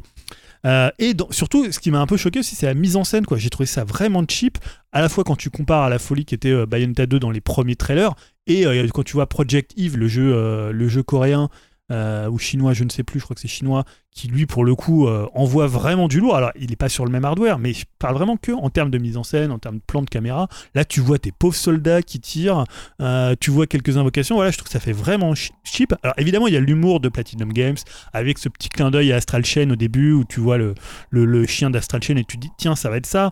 Il y a une nouvelle coupe de cheveux de, de Bayonetta Cereza. On voit qu'il y aura des influences de Scalebound parce qu'apparemment il y a des rumeurs comme quoi ils auraient repris plein de choses qu'ils avaient fait dans Scalebound. Mais je trouve que PG ils ont manqué l'occasion de frapper fort. Alors, on verra ce qu'il en sera en 2022 hein, parce que c'est l'année euh, prévue pour la sortie du jeu. Euh, mais perso je trouve que Platinum Games ils sont vraiment dans un creux créatif et il faudrait vraiment un jeu du calibre du premier Bayonetta pour donner une nouvelle direction en fait au studio. Ouais, par rapport à toi, moi je le mets dans hype euh, à titre perso. Tu le mets dans hype Ouais, parce que moi je suis moi j'ai moins d'affinité avec toi que pour la sorcière, mais moi de ce que j'ai vu, il y a des kaiju donc ça me plaît. Et c'est des facile à convaincre. à Astral Chain. Et... Puis moi j'ai pas trouvé. Pour moi c'est vraiment une note d'intention et je trouve que c'est un, un trailer rushé pour euh, satisfaire les gens. Enfin, J'espère. mon point de vue. Et moi ça m'a pas dérangé de côté technique euh, avec PG, je suis habitué et j'attends de voir. Non, par rapport à. Bayonetta 2, tu, tu te rappelles des trailers de Bayonetta 2 euh, Ah, je m'en souviens plus, mais ouais, après c'est vrai que c'était plus coloré, plus gay. Ah oui, peu- oui. Mais euh, moi, j'attends quand même de voir et, et je, suis, je, suis, je suis hypé moi, pour le système de, de combat avec les kaiju. On va voir ce que ça va donner comme, comme système de combat. Après, c'est quand même dangereux hein, quand tu mets un univers lambda, quand tu présentes un jeu avec quelque chose qui est un petit peu moyen. Tu vois, moi, moi quand je vois ça, je suis un petit peu de l'avis de Julien. Ça me donne pas envie d'aller voir plus loin. Euh, parce que là, effectivement, de voir une énième ville, alors c'est pas le fait de la ville, comme on disait, la ville ça peut être intéressant, mais c'est bien aussi de voir une ville un peu différemment en termes de couleurs, en termes d'architecture. Euh, et là, c'est vrai que c'était, euh, c'est voilà le décor. Alors peut-être qu'ils cachent bien leur jeu, j'espère pour eux, mais c'est peut-être pas très, euh, on va dire, euh, commercialement. euh, euh, Enfin, c'est dangereux, je trouve. Ouais, ouais, même les kaiju, euh, ils sont pas. je sais pas ce que t'en as pensé, mais je les ai pas trouvés hyper inspirants, quoi. Pour moi, c'est c'est c'est un peu le tombeau de euh, Scalebound. C'est un peu une sorte de design de Scalebound. Mais, mais après, moi, les environnements, je, je suis pas. euh, c'est dramatique. Enfin, je suis pas. Si cho- choqué que vous et je suis sûr qu'ils vont revenir avec d'autres environnements euh, plus pétillants et Ah, Après, dans Bayonetta 2, les environnements étaient pas ouf, mais ils arrivaient à avoir une mise en scène tellement Ouais. dingue et tellement, euh, voilà, tellement Ouais, je que énervé qu'en fait, tu, avais plein de choses à l'écran et tu avais l'impression que c'était presque un jeu euh, que ça faisait pas tâche par rapport, tu vois, à un God of War, quoi. après oui non, non, mais ouais, ok, ouais, le je jeu, il est en 720p, il est ce qu'il est, je parle avec sur Wii. Ouais, je vois, mais là, Moi, je l'ai refait il y a euh, pas longtemps, Bayonetta ouais. 2, et franchement, c'est un jeu qui tabasse en termes de mise en scène, de tout ce qu'il te propose. Enfin, tu vois, il te rappelle la scène avec Bah, le, ouais, le ouais. monstre sur le building. Enfin, il y a des trucs Ah qui non, sont bah là, ouf dans le ça jeu. va quand même. euh, Après, on a peut-être vu les moins Et bons puis, passages. comme tu hein. disais, Jérémy, tu dis ça donne pas envie, mais je pense vraiment, euh, je pense qu'ils s'en foutent un peu du nouveau public. Ça, ça va causer cause initiée. Enfin, de mon point de vue, le Bayonetta 3, je suis pas sûr s'il y a un nouveau public qui, qui serait intéressé par ça. hein. C'est mon point de vue. Bah justement, c'est ce que je dis. Justement, les les, Les on- initiés, même les initiés. euh, Bah, bon. les initiés vont, ils veulent aussi de la nouveauté. Tu veux pas refaire Oui. le même jeu, sinon tu rejoues à Bayonetta 1 je ou veux 2 bien, quoi. mais moi après, j'ai- comme dit, j'ai toujours le bénéfice du doute et j'attends de voir. euh, Pour Ah, moi, c'est je- plus un truc qu'ils ont donné. Tenez, vous êtes contents, vous nous le réclamez depuis des années. Ah, mais je suis d'accord avec toi. Après, euh, c'est dan- moi je trouve ça dangereux. Ouais, ouais. C'est juste ça, ouais. Bon, moi, pour moi, c'est de la hype. Non, et puis surtout, là, ce qui, tu vois, on, on met ça aussi en, en regard avec euh, Babylon's. Euh, C'est Babylon's après, il y a une euh, deuxième. tu vois. apparemment, il y a une autre bêta où c'est un. Ouais, mais ça part mal, tu vois, bon, quand tu l'as déjà- c'est une commande. Et là, c'est quand même un truc plus dans la Ouais, mais avant, quand ils avaient quand même du Bayonetta, du Vanquish qui a été annoncé, du Rising, tu vois, t'avais des jeux quand même qui étaient Ah hyper, bah, mais ça, euh, c'était hyper l'ancien, j'ai envie de attractifs. dire PG dans ce Et là, tu te euh. dis, ils ont quoi là? Bah, ok, Bayonetta 3. Mais il y a un nouveau projet de Camilla, ce qui est Oui, mais on n'a pas vu grand chose. projet Gogo, là, au GG, qui est censé Ouais. arriver, mais bon. On est en espérant que ça soit sur les nouvelles consoles, tu vois, tu vois Ah, qu'ils ouais. ils essaient de faire un truc qui vraiment pas eu de remette. exclu, un- ouais, ouais. Enfin voilà quoi. Merci Julien, je continue euh, dans les projets risqués. Cette fois-ci, on s'éloigne un peu des jeux vidéo. Je voulais parler un peu série à série. J'ai intitulé ça The 90s Show. Parce que vous connaissez peut-être sûrement, j'espère pour vous, en tout cas, cette série culte de la fin des années 90, That 70s Show, qui avait révélé notamment Ashton Kutcher. Et qui avait, euh, bah, elle aura le droit prochainement à un spin-off, cette série euh, That 70s Show. Euh, puisque donc euh, 15 ans se sont écoulés depuis la fin de cette série seulement, hein, puisque comme elle se passe dans les 70, on a toujours l'impression qu'elle est beaucoup plus vieille, mais en fait ça fait que 15 ans qu'elle est, qu'elle est terminée.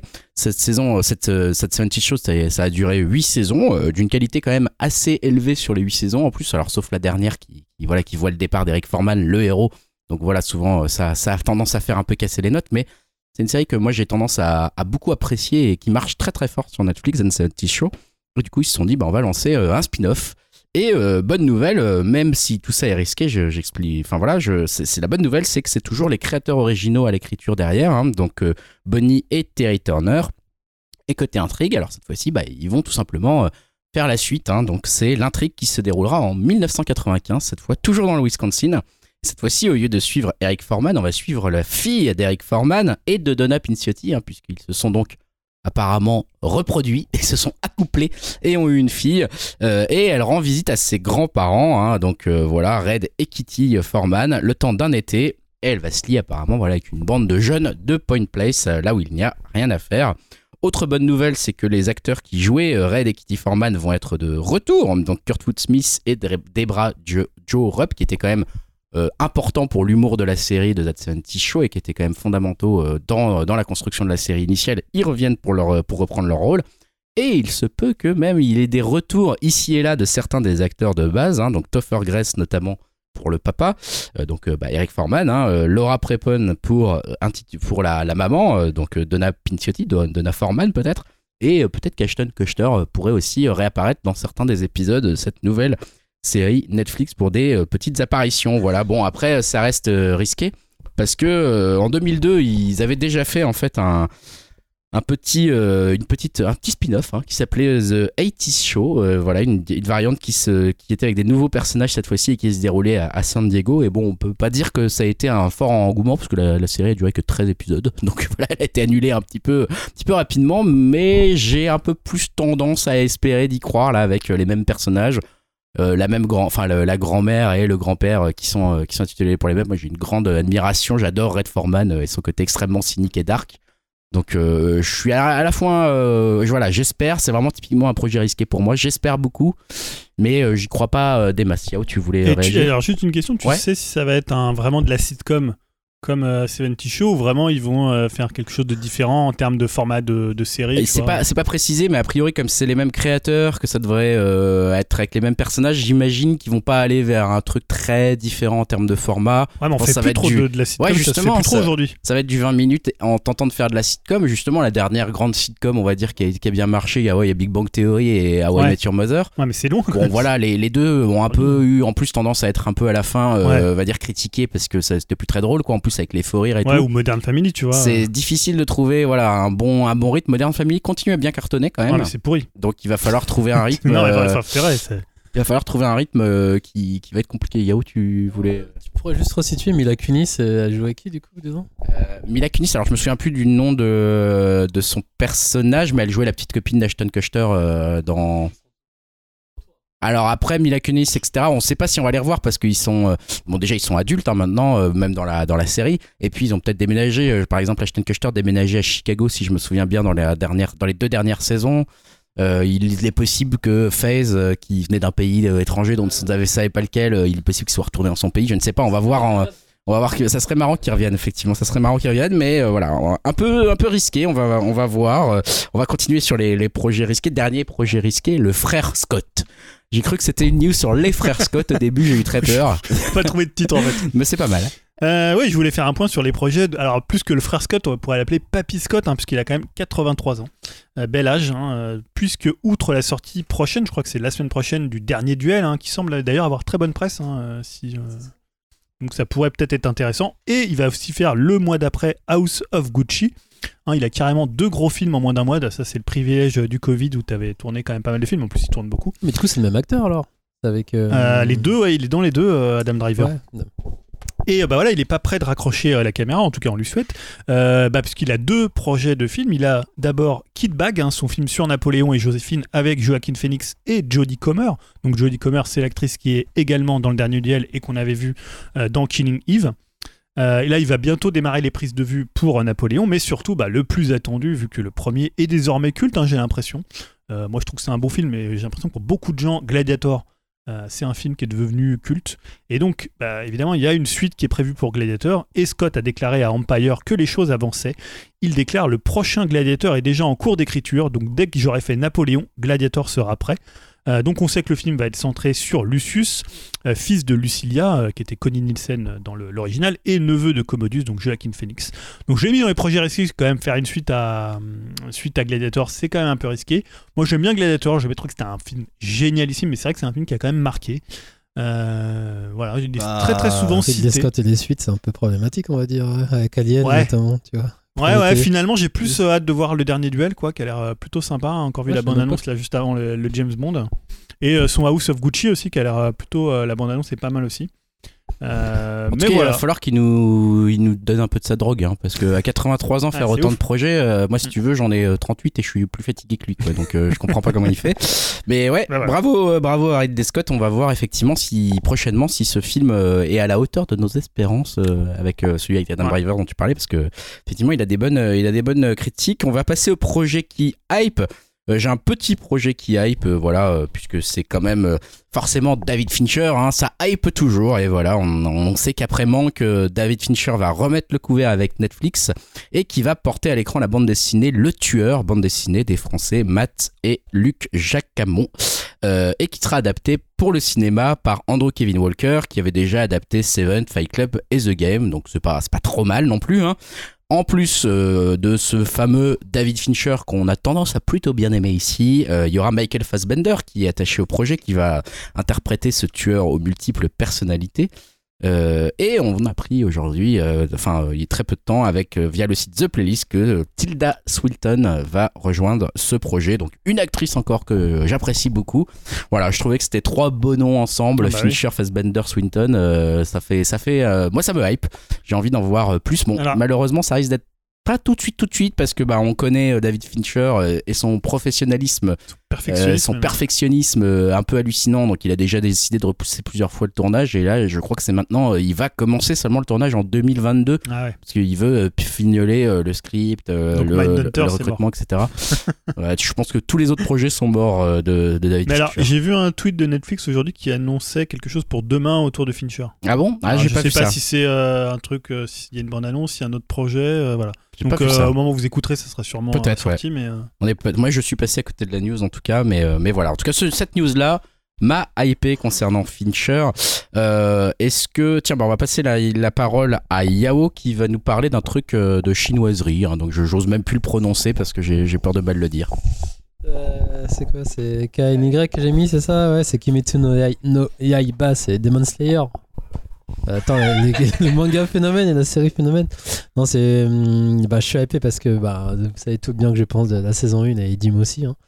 Euh, en fait, depuis le 10 octobre sur Wakanim est disponible le premier épisode de la saison 2, mais techniquement, c'est autour de l'arc du train, donc le, film qui été sorti l'année dernière. En fait, c'est sept épisodes spéciaux qui vont, bah, qui vont se dérouler autour de ça. Donc, c'est pas vraiment le début de la saison 2, c'est une sorte de récap. Je voulais juste dire que, enfin, je l'ai pas encore vu le tout premier épisode de la saison 2, mais c'est euh, du contenu inédit par rapport au film. Ouais. C'est une espèce d'introduction au film. Je sais pas, tu l'as vu toi? Non, non, j'ai pas encore. J'ai appris hier que c'était dispo, tu vois, j'avais pas suivi. Et non, j'ai pas encore regardé. euh. Mais justement, je Donc, sais pas si c'est une adaptation ou c'est autour du train, en fait. C'est ça, c'est autour du train, mais c'est pas du tout euh, le film condensé en cet épisode, en fait. Alors, je crois que ça sera quand même le film condensé en cet épisode, mais le premier épisode, euh, voilà, le premier épisode, c'est que de l'inédit par rapport au film qui était sorti au cinéma. Ok. Donc ouais, il y en aura 7. Là, donc le premier est disponible. Bon, je pense que ça devrait arriver toutes les semaines. Et le vrai démarrage, ça commencera le 5 décembre pour, euh, du coup, pour la saison 2. Je crois qu'il y aura une 18 épisodes, si je dis pas de bêtises. Et double actu, donc la série débarque euh, sur Netflix. Donc pour ceux qui n'ont pas Wakanim, euh, débarque le 1er novembre. Donc allez-y, foncez. Et aussi la le jeu vidéo qui débarque euh, cette semaine, si je dis pas de bêtises aussi. euh, je crois est développé par euh, CC2, euh, CyberConnect 2. euh, ils sont déjà habitués avec les adaptations de d'animes, ceux qu'on fait ben, Naruto, hein, les fameux Naruto Shippuden, et dernièrement les DBZ. Moi, je l'ai pas fait, je sais pas s'il y en a qui l'ont fait par ici. Et mon jeu culte, Asura's Wrath, que j'adore. Donc voilà. Et ça se tente avec euh, une enfant de 11 ans, ça euh Kimetsu? Non, ouais, de, ouais, Demon Slayer. Bah, ton enfant, vu qu'elle a déjà vu Halloween et tous les trucs comme ça, Et ouais, je Squid Game, pense. désolé, hein, les gens qui vont me dire. Donc c'est bon, bah, c'est elle, c'est- c'est du petit lait pour elle. Elle hein, a c'est- commencé Squid C'est Game. bon. quoi. À 5 ans, elle a vu Ah, bah Conan, oui. donc euh, je me dis, ça va. hein, Putain, ça passe. elle est mature. Bah, si tu me dis, elle a regardé euh, Promesse Neverland. donc, Ouais, et l'attaque des titans. Bon, bah, c'est bon, ça passe crème, donc ça va, je crois. Non, mais euh, comme tous les enfants qui sont au collège, tous les enfants de 5 ont vu l'attaque des titans, arrête d'arrêter. Pourtant, nous, on a grandi avec Ken, et ça critique des gens qui ont grandi avec Ken le Ouais, survivant et Cobra. C'était traité euh, différemment avec le doublage. C'est pas pareil, mais bon. Ouais, ça se En ouais. même temps, en même temps, aujourd'hui, les enfants refont les jeux de Squid Game. Bah oui, cour oui. avec- Voilà. Ouais, pas, pas au collège, hein, moi, c'est plutôt au primaire, ça. non, mais c'est vrai, aller au collège, ils sont. euh, Le dit, ouais, on a fait un 1, 2, 3 soleil, mais on n'a pas fait ça. Donc voilà pour la news. c'est à Julien, c'est ça C'est quoi C'est moi C'est oui, oui, je- c'est très rapide. J'ai un projet qui arrive, puisque ouais, la semaine dernière, bah, je je suis continue sur le Nintendo Direct en fait. Euh, on a eu un Smash Direct avec l'annonce du dernier personnage pour Super Smash Bros Ultimate, donc c'est Sora de Kingdom Hearts, euh, qui va rejoindre le casting. Alors c'est pas ça qui m'a vraiment hypé, puisque en fait moi j'ai pas du tout acheté les, les DLC pour le coup, j'ai pas mal joué euh, à l'original, mais en fait bah, je voulais rendre hommage à ces trois ans de Smash et surtout à Masahiro Sakurai, hein, l'homme qui ne vieillit jamais, le Benjamin Button du jeu vidéo japonais. Et en fait, je dois dire, ça a manqué ces directs. Son humour, son humilité avec ce décor minimaliste, ses, euh, bah, ses rires qu'on entendait au fond, des fois ses applaudissements, sa manière de faire les deux personnages où avec, avec les deux mains, il arrive à jouer deux personnages, enfin une seule main par personnage, et son amour complètement dingue du jeu vidéo qui va d'ailleurs au-delà même des licences Nintendo. Là, on voyait quand même un, un affrontement entre Sora, euh, Sephiroth et, euh, et comment et, euh, et Cloud. Euh, voilà, je trouve que ce gars-là, c'est pour moi, c'est Ouais. un monument du jeu vidéo. Bah, évidemment, Kid Icarus, c'était grandiose, mais même Smash. Et je l'adore, quoi. Je le trouve génial. Je crois que j'ai jamais vu un jeu euh, où il y a autant d'amour que tu sens en fait, Ouais. que, que tu sentes autant l'amour du créateur pour son jeu et qui déborde tellement qu'il te le transmet. Tu vois, enfin vraiment, moi j'ai cette impression-là quand je joue à Smash, c'est juste tellement de détails, de fourmillements, de clins d'œil, de richesse, de que ça soit par les musiques, les gestes, la façon dont c'est concrétisé, etc. Il y a tellement d'amour que ça te, ça te déborde d'amour sur la gueule en fait. C'est, Ouais. Mais c'est incroyable, tu ressens vraiment un côté euh, feel good juste en jouant à Smash tellement c'est c'est bien pensé et tu sens que c'est un mec qui, qui adore ce qu'il fait et qui adore euh, tout ce qu'il a tout ce qu'il a sous la main quoi. C'est Ouais, absolument magnifique. Tu, tu vois, des fois, on, on- en rigolait, on critiquait. on- tu vois, quand il y a 40 minutes de Smash, des fois, il va s'attarder sur un truc précis. Ouais. Mais autant chez certains, ça va être chiant parce que tu vas voir que c'est un discours très marketé. ah non mais autant lui, lui, c'est de la passion. c'est de la passion, C'est ouais. clairement ça. Tu vois, c'est, tu sens que le gars, il, c'est un ouf, quoi. Tu vois, il- clair. tu sais qu'il mate, vraiment, il mate deux séries en même temps, il joue à deux jeux en même temps. Enfin, c'est un malade, gars, quoi. Il est Et en même temps, il est d'une humilité euh, complètement ouf et il est drôle, quoi. Moi, à chaque fois que je regarde les Smash, je me marre, quoi. Je- Ouais. Je, suis là, il est toujours le, le bon ton, le, le- tu vois, avec un moment quand il accroche les posters là de Sora et tout, tu vois. Mais ouf, quelque quoi. part, c'est une belle récompense de savoir que bah voilà, ça a été le jeu le plus vendu, le jeu de combat le plus vendu de l'histoire. Ouais. euh, que sans doute beaucoup de gens le considèrent comme un des meilleurs jeux de l'histoire. euh, que en e-sport, ça va, c'est devenu un truc euh, monstrueux. Enfin voilà, je, je trouve que c'est euh, la communauté malheureusement a eu euh, quelques beaux écarts euh, chez les professionnels, mais ça reste Ouais, une communauté qui est solide à côté et, c'est un jeu qui est, mais- qui, est, ma- qui est magnifique et généreux euh, comme on en a Ouais. euh, rarement quoi. Bah, ce que tu euh, dis sur euh, l'amour qui déborde, c'était aussi le cas de Kid Icarus. hein. Ouais. C'est un jeu, quand tu le fais, voilà, tu sens qu'il y a, il y, a un y a un trop plein presque d'amour dans ce jeu-là. quoi. Donc voilà, je vais être quand même triste depuis des semaines. J'espère qu'on va revoir vite euh, Sakura. Je sais pas s'il va s'arrêter parce que on sait qu'il a aussi quelques petits problèmes de santé euh, parce que bah, il travaille énormément. Donc euh, il a des problèmes aux mains, notamment euh, Est-ce qu'il va revenir avec une nouvelle licence? Ce serait cool. ou un nouveau Kid Icarus. Ouais. C'est vrai qu'il était pas mal celui sur DS. Ou un portage de Kid Icarus. euh. C'est vrai que c'est pas mal cette licence. ouais. Ah, carrément. ouais. Euh, donc moi j'enchaîne avec une nouveauté à venir dès le 14 octobre sur euh, Wakanim. hein. Pour moi c'est ma plateforme favorite d'anime. Ça s'appelle Rankings, Ranking of Kings. Alors c'est une nouvelle épopée fantastique, donc du coup qui débarque jeudi. Elle sera disponible en VO sous-titré. Ben, c'est pour ta fille hein, vu qu'elle mate euh, tout en VO. Tout à fait. C'est la condition pour regarder Squid française. Game, c'est de le regarder en coréen. Pas du tout en VF, évidemment. Donc je fais le pitch et le petit prince Boji doit devenir le plus grand des rois. Dans un monde où les rois sont classés entre eux, le jeune prince Boji commence en bas de l'échelle. Naïf, sourd et frêle, son peuple ne compte pas sur lui pour faire briller le royaume. Mais sa rencontre avec Kage, monstre de bas étage au grand cœur, va allumer en lui une petite étincelle de courage. À deux, tout devient possible, y compris faire grimper Boji jusqu'en haut du classement des rois. en fait, j'avais un peu surveillé cette série car j'aime bien l'esthétique qui fait assez pour vulgariser, je dis dans délire un peu de Ghibli, euh, c'est rondouillard et j'aime bien le trait assez simpliste. Et surtout que le cast derrière, c'est une équipe de malades. C'est de Studio 8 qui, bosse dessus. Donc Studio 8, pour ceux qui ne connaissent pas, c'est quand même Shingeki no Kyojin, on en parlait. Donc l'attaque des titans en français, donc saison 1 à saison 3. C'est Vinland Saga aussi, euh, adaptation du manga euh, qui, est- bien badass. Et au, à la réalisation, on retrouve Yosuke Hatta, donc c'est celui qui a fait One Punch Man. Donc c'est pas rien, j'espère que c'est la saison 1 et pas la saison 2. Au chara design, on trouve Atsuko Nozaki qui est Third et Samurai Champloo et Shingeki no Kyojin. Donc c'est du très très très lourd. Donc voilà, donc je suis bien hypé par ça. Je sais pas si vous avez eu le temps de voir la bande annonce, mais les dessins choupis, ça me, tente bien. Donc voilà, ce sera dispo euh, sur Wakanim pour ceux que ça intéresse. C'est vrai que ça rappelle un petit peu Pogno, je trouve, euh, dans le style de dessin. Donc, euh, Pogno, moi j'aime beaucoup. Ah oui, tout à fait, très bien. Donc, euh, voilà, je trouve que c'est assez mignon, effectivement. Euh, c'est sur Wakanim, donc comme l'a dit Yao, merci. On a terminé, je crois, oui, on a terminé avec les projets risqués qui hype et pourris. Hein, au début, j'avais oublié. On va passer à une chronique. Chronique, euh, ma foi, riche, une chronique euh, longue. Euh, je, je regarde, mon regard se tend vers, vers Jérémy et c'est la chronique rétro, bien sûr. Jérémy, je te laisse la parole. Ce soir, on va revenir sur un monument cinématographique, une trilogie qui a marqué le cinéma par son originalité, son innovation et son culot. Je veux parler de la célèbre trilogie de notre néo-zélandais préféré, Peter Jackson. Alors c'est parti, on chevauche notre Wargs de la Terre du Milieu, Maestro Musique.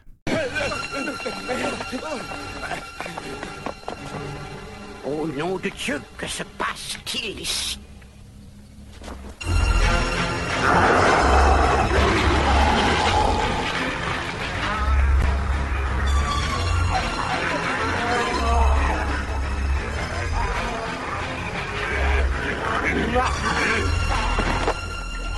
Le diable est parmi nous.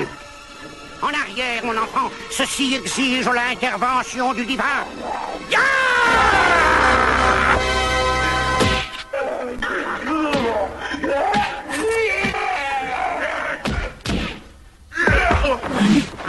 Au nom du Seigneur, je vous botte le cul.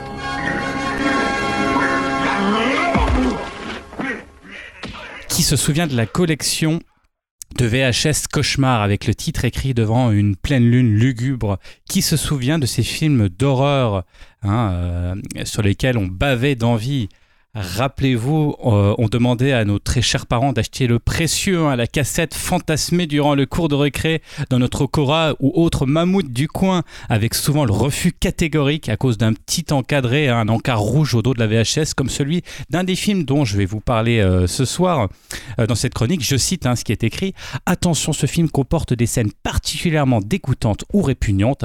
Ça, c'était en rajouté entre parenthèses au cas où le lecteur ne comprenne pas ce que ça veut dire que dégoûtante. Qui peuvent entraîner des nausées et des hauts le cœur. Je vous avoue que moi, petit, ça faisait l'effet d'une bombe. Alors, dans l'équipe, je connais au moins un qui était euh, hypé à l'époque, euh, c'est notre ami Dim, car on en parlait dans de cette collection hein, qui regorge de films spectaculaires et surtout extrêmement difficiles à retrouver de nos jours. Je veux parler du numéro 4 que j'ai ici, hein, que j'ai amené, et du numéro 26 de la collection Cauchemar. C'est bien des films Bad Taste, The Feebles, hein, que je n'ai pas, qui n'était pas dans la collection, et Branded de Peter Jackson. Alors, durant ces quelques minutes, je vais essayer de vous inciter, voire vous obliger à visionner ou à revisionner ces trois films cultes qui, pour moi, sont la trilogie mythique d'un auteur libre, singulier et surtout novateur. Mais je commence dé- déjà à ne plus être objectif. Cependant, toutes les bonnes choses se méritent, il va falloir être courageux et motivé car pour trouver les films, surtout en version boîte, ça va être un peu compliqué. Vous récupérez toujours des versions un peu pourries sur YouTube, hein, mais en Blu-ray et autres DVD, euh, pardon, bon courage. Alors surtout mes chers collègues autour de la table, n'hésitez pas à calmer mes ardeurs de fan, même si j'avoue, mes oreilles seront insensibles à vos éventuelles critiques et bien sûr, je vous attends sur le Discord pour en débattre. Alors, pourquoi j'appelle ce triptyque une trilogie? Car les trois films ont de véritables similitudes et s'inscrivent dans une réelle volonté de progresser, autant dans les moyens techniques et financiers qu'en termes de réalisation pour Peter Jackson, qui gardera des bases, d'éthique, des figures de style, dirons-nous, et qui façonneront le grand réalisateur populaire que Jackson est devenu un petit peu plus tard. Alors c'est parti, on va commencer avec Bad Test, hein, c'est le premier long métrage de Peter Jackson. C'est un film néo-zélandais euh, pardon, de 1987 qu'il commencera en 1984, racontant les aventures rocambolesques d'une sorte d'agence touriste armée jusqu'aux dents, appelée par le gouvernement pour éradiquer des extraterrestres venus sur Terre pour utiliser la chair humaine comme viande pour leur fast-food intergalactique. À l'origine, le film était un court-métrage intitulé Roast of the Day Peter Jackson tournait avec ses potes non professionnels. Alors ses potes, c'est quand même assez drôle. Il y avait un publicitaire, un postier, un jardinier municipal et un archiviste au ministère des Transports. hein. Et il tournait ce charmant film tous les week-ends. Du coup, tout le monde fait tout, acteur et en même temps technicien. Peter Jackson montre un talent pour l'acting hein, et interprète deux rôles. Derek, un des membres du commando, qui va devenir complètement dingue après une petite chute de falaise, qui ouvrira sa boîte crânienne, laissant échapper un petit morceau de cervelle. Euh, heureusement, le monsieur est bricoleur et maintiendra sa substantifique moelle avec sa ceinture. Rombo n'a qu'à bien se tenir hein, à ce propos. Heureusement, d'ailleurs, Derek trouvera un peu plus tard hein, du cerveau extraterrestre sur son chemin pour combler les neurones manquants. Euh, donc Peter Jackson interprète également le rôle d'un extraterrestre, sûrement à cause d'un manque évident d'acteurs et une volonté de s'amuser en mangeant un peu de cervelle parce que c'est un peu l'objectif de ces extraterrestres. On peut dire que Bad Taste est un film familial au premier sens du terme. Peter Jackson donc réalisera le film avec sa caméra 16 mm de 25 ans d'âge, s'occupera des effets spéciaux mais aussi réalisera lui-même ses rails de travelling, une grue pour la caméra, il créera également une Steadicam avec 20 dollars. La mère de Peter Jackson mettra la main à la pâte en s'occupant de la, cantine du tournage à base majoritairement de haricots, alors que les amis du papa trouveront le lieu principal du tournage, c'est-à-dire la maison coloniale, qui est en fait le vaisseau des afro-extraterrestres mangeurs de vomi.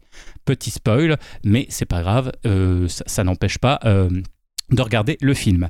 Le film est de mauvais goût, scabreux, joué d'une manière approximative, mais franchement, le rythme est dingue. C'est très drôle et surtout très bien fait. Entre le décollage de la maison coloniale, l'explosion culte du mouton, la transformation des extraterrestres et surtout le gore décomplexé du début à la fin, ce film tient du miracle, particulièrement lorsque l'on sait le contexte amateur du tournage. Bad Test va marquer les esprits au Festival de Cannes de 1988 et va donner à Jackson une petite reconnaissance artistique, particulièrement auprès des fans du cinéma de genre et une confiance en lui pour réaliser des films plus exigeants et ambitieux. Le deuxième film de la trilogie, euh, Jackson- jacksonienne, pardon, c'est pas évident, Les Feebles, sorti le 8 décembre 1989 en Nouvelle-Zélande. Après Bad Peter Jackson veut vraiment tourner un film d'horreur gore, mais faute de moyens, il prend son mal en patience et décide de réaliser un film plus trash que gore, un film irrévérencieux qui est un pastiche du Muppet Show avec drogue, sexe et comédie musicale. C'est donc un film de marionnettes, mais attention, je vous invite à ne pas mettre vos enfants devant les lapins, hérissons, vaches et autres mouches à merde. Euh, des mots de son auteur, Peter Jackson avoue que son film était malsain et il annonçait la couleur. J'ai voulu montrer ce qui se passait vraiment dans les coulisses entre Peggy la cochonne et Kermit la grenouille. L'histoire du film se focalise sur Robert, un hérisson naïf qui intègre euh, une troupe de théâtre et va découvrir les coulisses des Feebles, spectacle qui, pour la première fois, va passer à la télévision. Sous son air de polar classique, on va retrouver le rythme effréné du réalisateur, sa marque de fabrique et euh, de ses premiers films, avec une fin en apothéose gore, violente et nihiliste. C'est une véritable satire du milieu du spectacle où chaque animal représente un vice. Cédric le sanglier est un trafiquant de drogue, Harry le lapin se tape tout ce qui bouge, Trevor le rat tourne en loose euh, des films porno tranquillement, hein. Fly la mouche, journaliste, passe son temps dans les fonds de la cuvette des toilettes pour trouver des ragots croustillants. Je mettrai une mention spéciale à Winard la grenouille qui est un vétéran du Vietnam, toxicomane, et qui va rejouer la fameuse scène de la roulette russe du film Voyage au bout de l'enfer. C'est mythique, c'est culte et c'est très très bien fait. Là aussi, ça va être compliqué de mettre la main sur une copie du film, sauf pour les vénards qui l'ont encore en VHS, mais c'est un ovni qui marque d'une pierre angulaire la carrière de Jackson. Il prouve au producteur qu'il peut réaliser un film irrévérencieux, imaginatif et efficace avec des moyens réduits. Les Feebles, c'est une brillante réussite. Ce film est malsain, c'est ce qui en fait euh, sa beauté, dira Peter Jackson, et c'est exactement ça, avec euh, et bien avant hein, les Simpsons et autres South Park. Mais je laisserai le dernier mot sur ce film à Fly, la mouche paparazzi, sur sa vision du monde du spectacle. C'est quand le rideau se baisse que le vrai spectacle a lieu. Et on va terminer en beauté hein, avec le film culte hein, euh, pour moi de Peter Jackson, c'est Brain Dead, qui est sorti en 1992. Alors je vous fais un peu l'histoire du film. 1957, Lionel et Paquita vivent en Nouvelle-Zélande et sont éperdument amoureux. Malheureusement, la mère de Lionel n'est pas d'accord avec cet amour. Dit comme ça, ça pourrait presque faire penser à du Shakespeare, on est d'accord? Mais il va y avoir un petit plus hein, par rapport à du Shakespeare hein, qui est un petit peu un peu désuet, on va dire.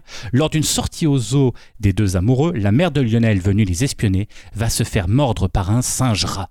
Elle va se transformer en zombie cannibale assoiffée de sang.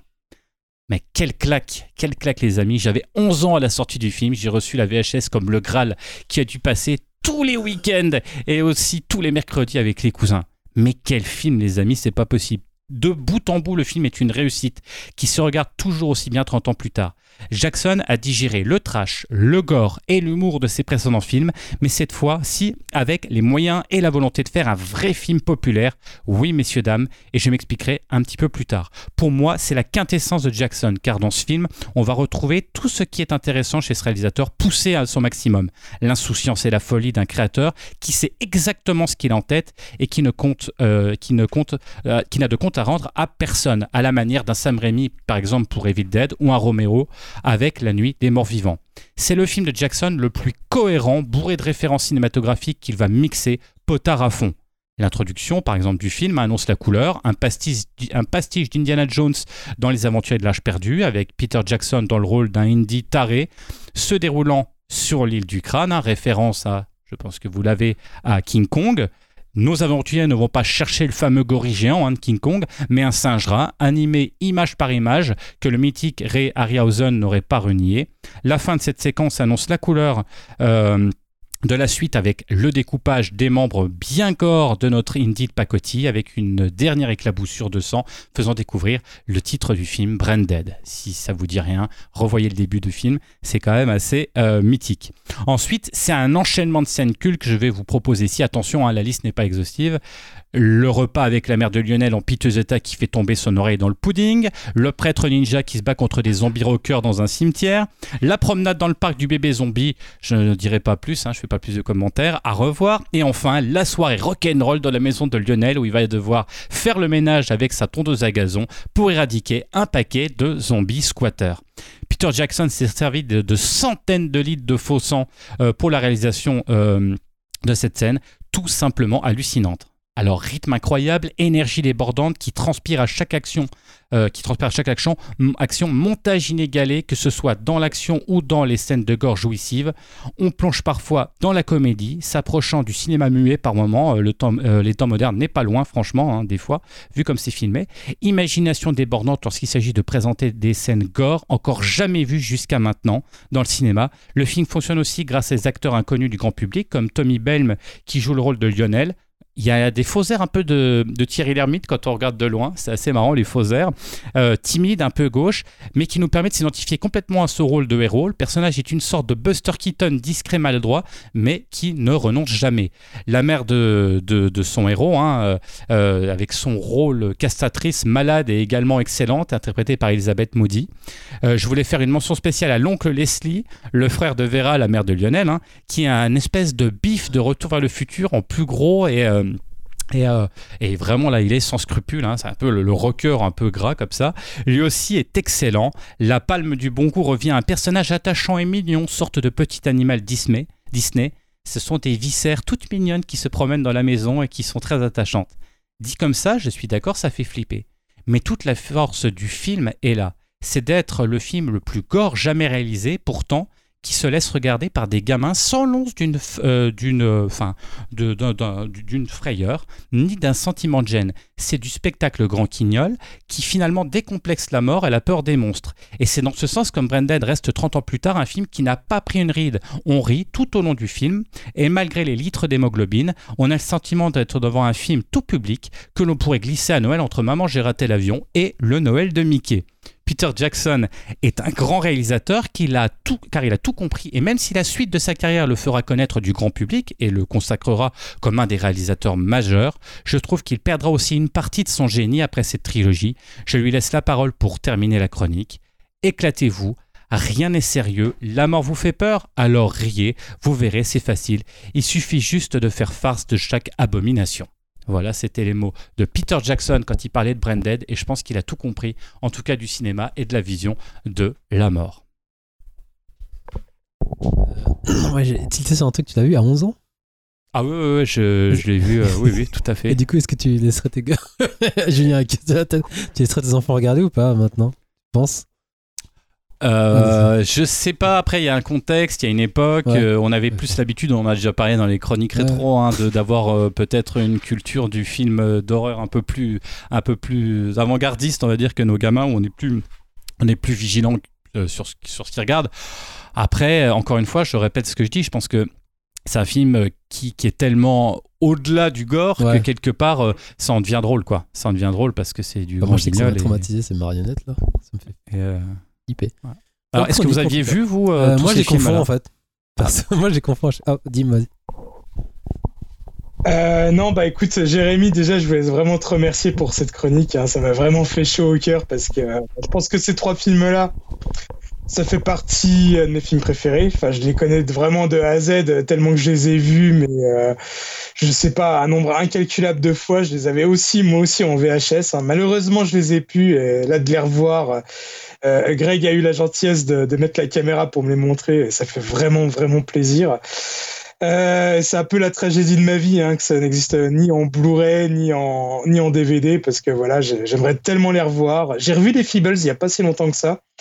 Euh, un ami à moi l'a téléchargé illégalement, on va dire, et on, il l'avait jamais vu, et ça m'a fait tellement plaisir de, revoir les Feebles. C'est vrai que c'est des films, ils sont intemporels. euh, c'est toujours euh, voilà, c'est toujours le fun absolu de les revoir, c'est top. Quoi, et Ouais. Jamais de la vie je remplacerai le Seigneur des Anneaux par euh, cette trilogie-là, quoi. C'est On est pour d'accord. ultime.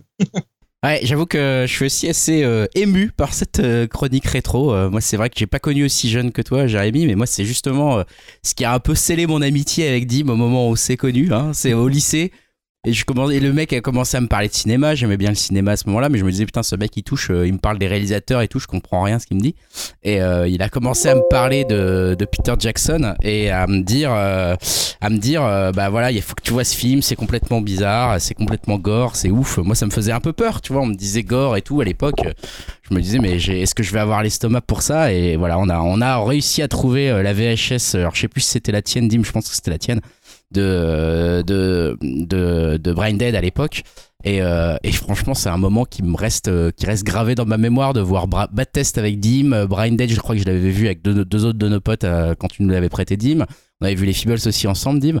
Et j'ai découvert un truc en fait, j'ai découvert une sorte de cinéma, mais vraiment, et un attachement aussi pour Peter Jackson complètement dingue parce que, comme tu l'as si bien dit, derrière ces films, moi j'ai des heures de rire, des... j'ai tout de suite vu qu'il y avait une espèce de génie du film parce que tu. Il est super, enfin, il y a beau pas avoir de moyens, tu te marres, tu t'en souviens, tu, les répliques deviennent cultes euh, dès la première fois où tu les vois. C'est hyper maîtrisé, le montage est dingue et on, a passé des heures à en parler, à, à reparler des scènes et des dialogues et du ninja, voilà, le prêtre ninja, etc. euh, avec la, bande de potes de l'époque, c'est des souvenirs euh, qui sont super. Moi personnellement, après, euh, je suis pas tout à fait d'accord avec toi dans le sens où tu disais après, euh, il perd un peu de son génie, Pierre Jackson. Il part vers une autre direction. C'est sûr qu'il va vers Hollywood. Il fait son film avec euh, les, les fantômes là, euh, fantôme contre fantôme, qui est quand Alors- même extrêmement maîtrisé aussi, hein, qui, est, qui est intéressant, qui est un film, qui est un film de transition de carrière quelque part. Et euh, mais mais c'est vrai que c'est une trilogie qui est, qui est, qui est hors mais quelque part, c'est marrant parce qu'elle reste, elle reste hors du temps, elle reste un peu hors de la société, comme tu dis. Ouais. C'est hyper difficile de la trouver, par exemple. C'est hyper difficile de voir ces films. Et il y a quelque chose qui, qui fait que ces films restent mythiques aussi, c'est la difficulté de l'accès à ces films, quoi. C'est- C'est voilà, c'est la, la rareté. Alors bah, justement pour la suite, je me suis dit tiens et si on faisait un petit quiz sur Peter Jackson Mais alors Attends, du juste coup, deux secondes. Moi, ouais, vas-y vas-y, je t'en prie. Du coup, moi, j'ai découvert aussi, j'ai loué la cassette. Moi, je devais avoir pareil, euh, vers 12, 13, je sais plus. Bref. Et je crois que j'avais dégueulé. pas dégueulé. Ça m'avait bien. euh, bien euh, c'est Branded, voilà, je m'en souviens des images. Ça m'avait bien retourné à l'époque. Mais faut dire que j'aime pas trop les. Ça m'a fait penser aux. Vous savez, les marionnettes euh, qu'on voyait dans. C'est les marionnettes anglaises, là, qui. qui changeaient de Thatcher et tout ça, les ancêtres des guignols. Eh ben le Muppet Show. Ouais, non, pas le Muppet Show.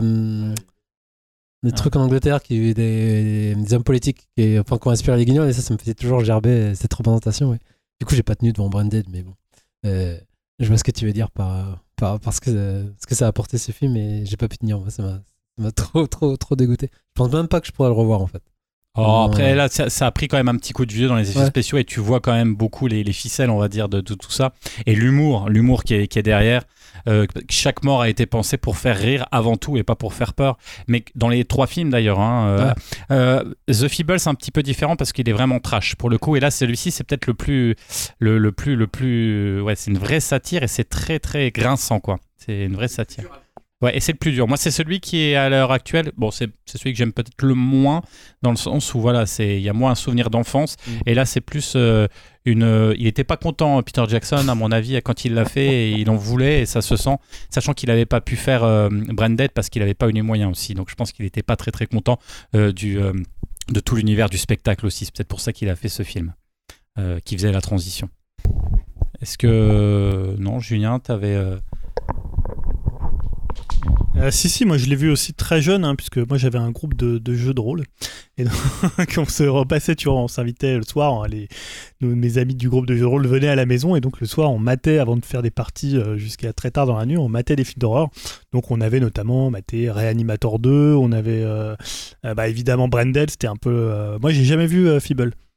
Euh, j'ai vu Bad Test euh, après, mais c'était vraiment euh, Branded, Evil Dead et, et Reanimator. Alors après, voilà, je sais plus trop les dates, mais et Amityville. Moi, j'étais très très fan d'Amityville à l'époque. Mais voilà, ouais, c'était les- des bons souvenirs. Donc voilà, on matait aussi, tu vois, euh, ça, Squid Game, ça a rien inventé. On, Ah, on ça- avait 11 ans et on matait des films euh, qui n'étaient pas pour nous. Ça a toujours existé, ça. Donc voilà. Là, quand je vois aujourd'hui ce qui se passe autour de Squid Game avec les parents qui te, qui te font le- le- le- la leçon de morale, enfin, les parents, ils sont, vous, êtes- vous êtes chiants, quoi. Bah oui. Arrêtez d'être des ça gros cons de parents et chiants comme mais vous les, étiez, quoi. les associations des parents catholiques qui voulaient pas qu'on joue à des jeux Oh là vidéo, là. déjà c'était bien chiant à notre époque. Mais aussi, sur hein. Twitter, vous êtes aussi chiant que mes parents l'étaient arrête à d'aller l'époque. sur Twitter, mec, c'est Ah, un truc mais de réac Twitter, putain, c'est des vieux réac coinsos là-dessus. Et ouais, nous, on avait, moi, j'avais 12 ans, je voulais voir des films d'horreur et du porno, voilà. Bien sûr, comme tous les jeunes de 12 ans, les Ah jeunes ouais. mecs de 12 ans, ils sont pareils aujourd'hui. hein. Mais oui, bon, ils peuvent le faire plus facilement que nous, parce que nous, fallait Ça- quand même. euh, fallait Oh, avoir ça, Canal ou aller dans des. réussir à acheter des petites cassettes là, tout en haut là, du. Du, du, du marchand de journaux quoi. Ah, là, du genre. Euh, du coup, tu parlais d'un quiz. Alors, un quiz à deux micros, sachant qu'on entend. euh, Dim va certainement gagner Ah bah. parce qu'il y a que lui qu'on entend. Il va falloir lever la petite main, hein, je Ah pense. ouais, hein. c'est ça, ouais, Voilà. tu parles, ça va être de la rapidité. Alors attention, Il a la main déjà levée, hein, Dim. attention. Ouais, alors comment Euh, Ouais, vous dites votre nom. Ah Voilà. bah non, vous pouvez pas. si on peut, on peut faire comme on ça. peut crier, ouais, c'est ça, ça va faire une espèce de. On va y arriver. Alors, il y a des questions qui sont simples et puis des questions un petit peu plus Bah que oui. sinon c'est pas rigolo. voilà. quoi. Alors, connaissez-vous la date de naissance euh, de Peter Jackson? Euh, Alors, la date, euh, pas forcément euh, l'année. Elle était peut-être un signe du destin. Non, Ah, J'aurais presque pu dire la, la date, euh, enfin la- l'année de la sortie de, euh, de la nuit des morts vivants, mais j'ai pas la date. non, non, non, c'est pas le, c'est pas la date, c'est pas le- l'année, on va dire. C'est le jour. C'est un jour, euh, voilà. C'est, c'est, c'est tout bête. Hein. C'est- 31 Ouais. octobre, ouais, c'est ça. C'est ça. Il est né le 31 octobre 1961, le jour d'Halloween. C'était sous le signe quand même. Euh, ça, ça augurait du, du bon pour le reste de, de son film. Voilà. Et ben donc c'est c'est un point déjà, bravo pour Julien qui Ah a ouais. répondu le premier. Ensuite attention, deuxième question. Alors vous vous rappelez peut-être ceux qui ont vu Bad Test, il y a la l'explosion du mouton. Oui. L'explosion du mouton de Bad Test a inspiré deux jeux vidéo. C'est c'est tout simple. Est-ce que vous savez Soyez logique, il y a deux jeux. Worms Bingo. Exactement. Il y a l'explosion du mouton dans Worms et dans un autre aussi. Non.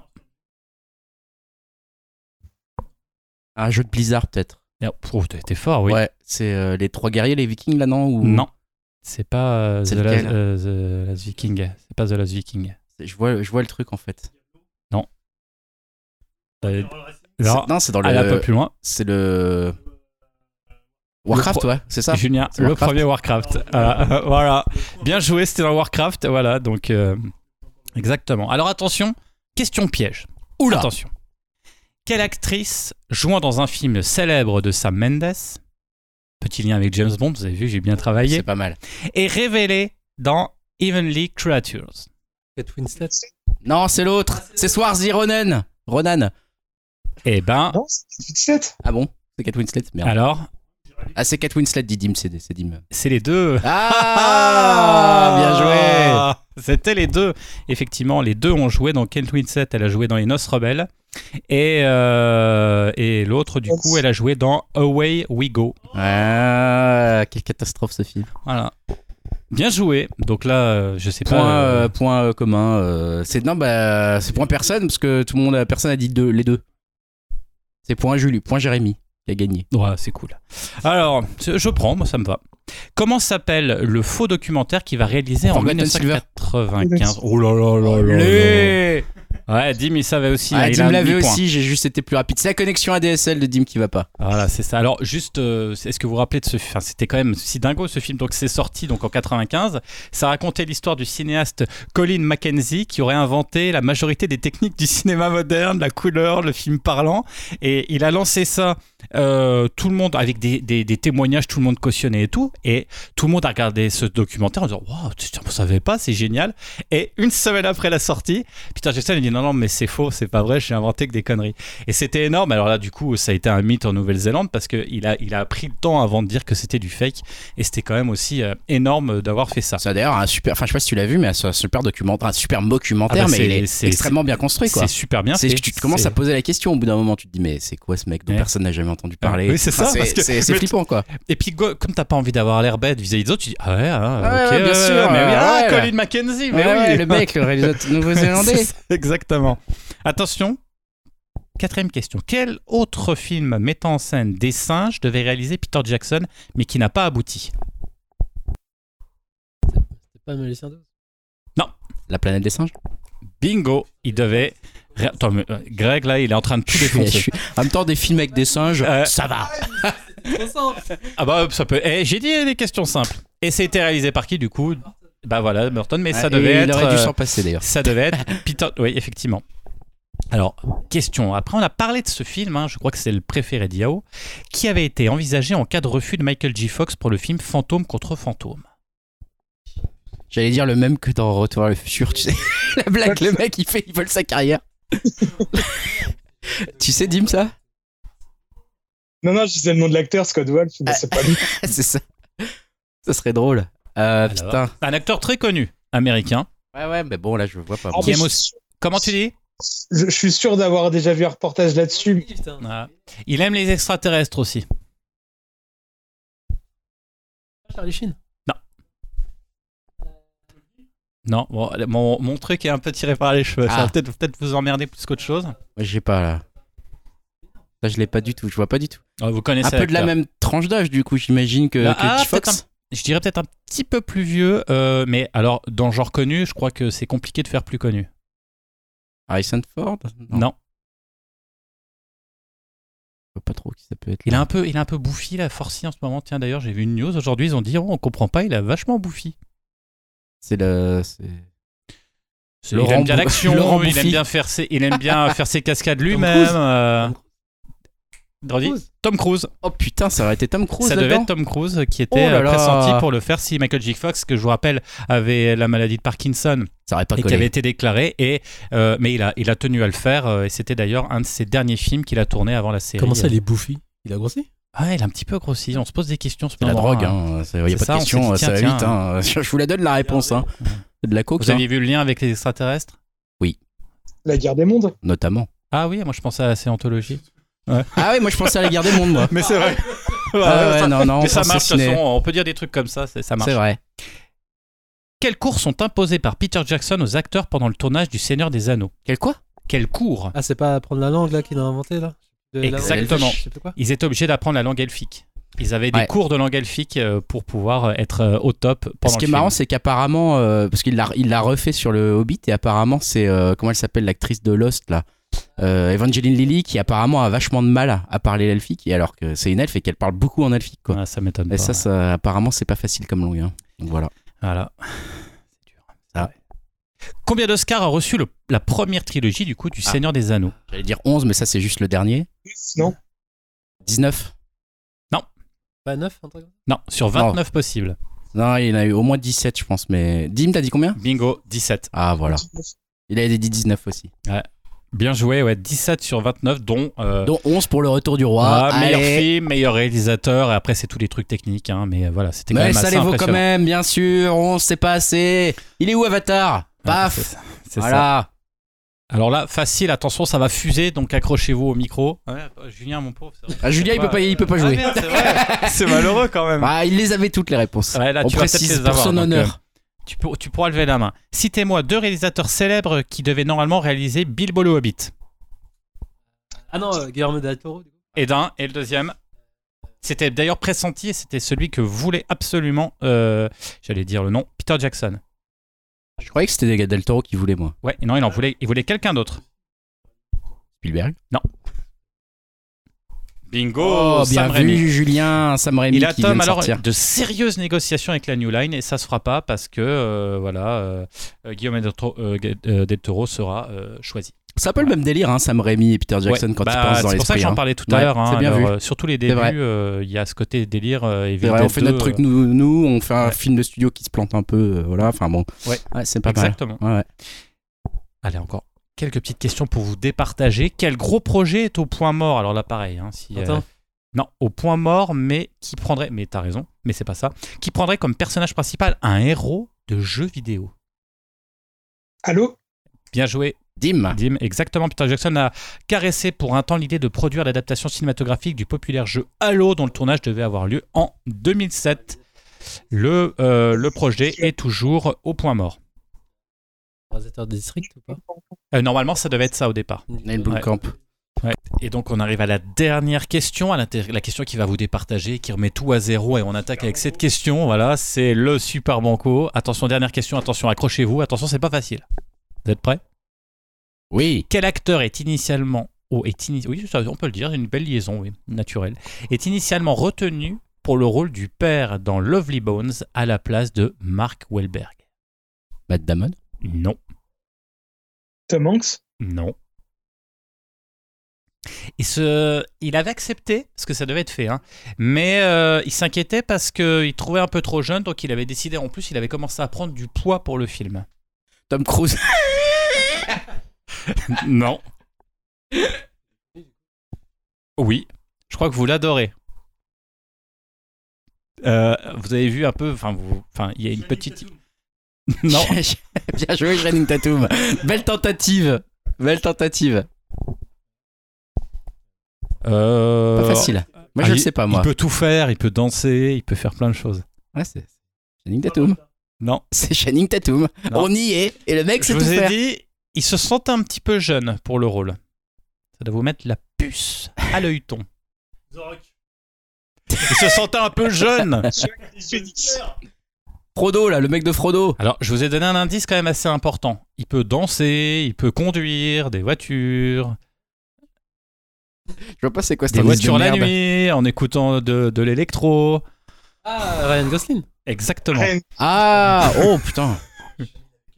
Bah, c'est pour ça qu'il se trouvait trop jeune. Ça, il a l'âge de la fille. Voilà. Ah, salut ma fille. Voilà, mais J'ai 12 après, ans. euh, voilà. Ah, bah écoute.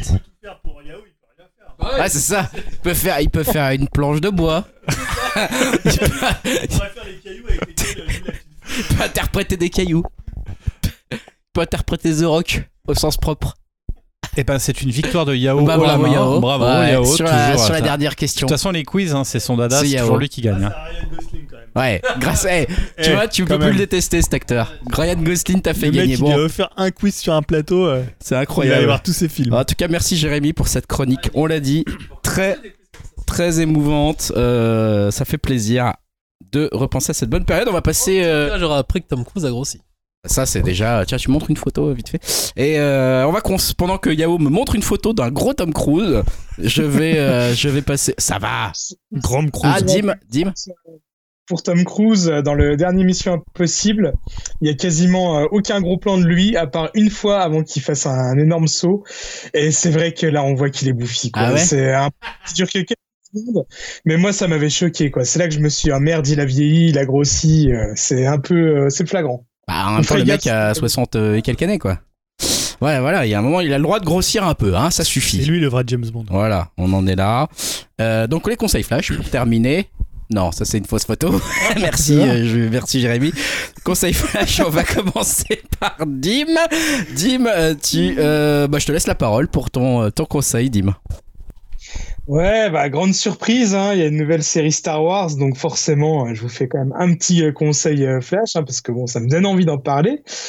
Et là, c'est une série anthologique, et c'est un peu le même concept qu'on avait eu à l'époque entre la sortie de Matrix 1 et 2, c'est à savoir les Animatrix. Euh, c'est des courts-métrages de différents studios, et là, donc c'est sur l'univers Star Wars. Et la petite différence avec Animatrix, c'est que là, c'est exclusivement des studios japonais. Et comme euh, bah, toute bonne anthologie, il y a des hauts et des bas. Et c'est euh, une saison de neuf épisodes. Et on va dire que sur les neuf, j'aime bien six épisodes. Et j'ai clairement un gros coup de cœur pour, euh, trois épisodes. Alors l'épisode 1 qui s'appelle Le Duel, où on va dire que c'est une sorte de film de samouraï euh, un peu old school en noir et blanc, mais avec des Jedi et des Sith. Le cinquième épisode qui s'appelle Le Neuvième Jedi. Alors c'est une histoire de réunion de deux Jedi, mais avec un énorme plot twist euh, au milieu. Et l'épisode 7 qui s'appelle L'Ancien, où on va dire c'est un Jedi et son Padawan qui combat euh, euh, un ancien. Et on sait pas trop si c'est un Sith ou pas, mais qui est relativement puissant.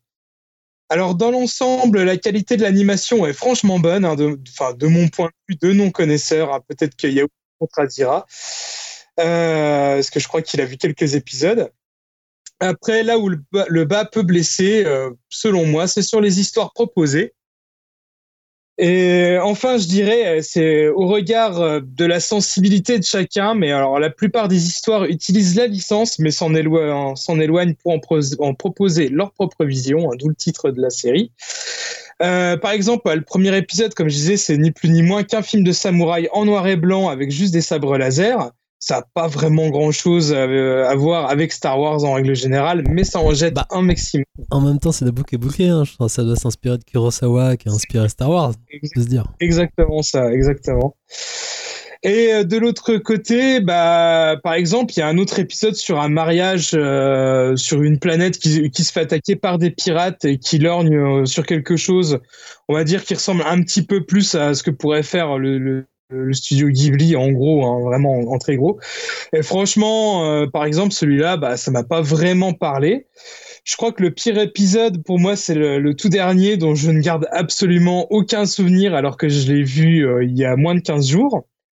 Mais voilà, j'ai quand même euh, réussi à y trouver mon compte sur la majorité de la saison et j'étais déjà tombé, on va dire, sur des mangas Star Wars que je trouvais vraiment honteux au possible. Et en règle générale, je suis pas vraiment fan du mélange des cultures euh, japonaises et américaines. Mais là, euh, à quelques moments, bah, ça fait quand même de, de jolies étincelles. Et puis bon, euh, bah, ça fait euh, quand même vraiment plaisir de voir quelques trouvailles visuelles comme euh, enfin, des sabres laser assez ouf, des droïdes ou des vaisseaux bien sympas.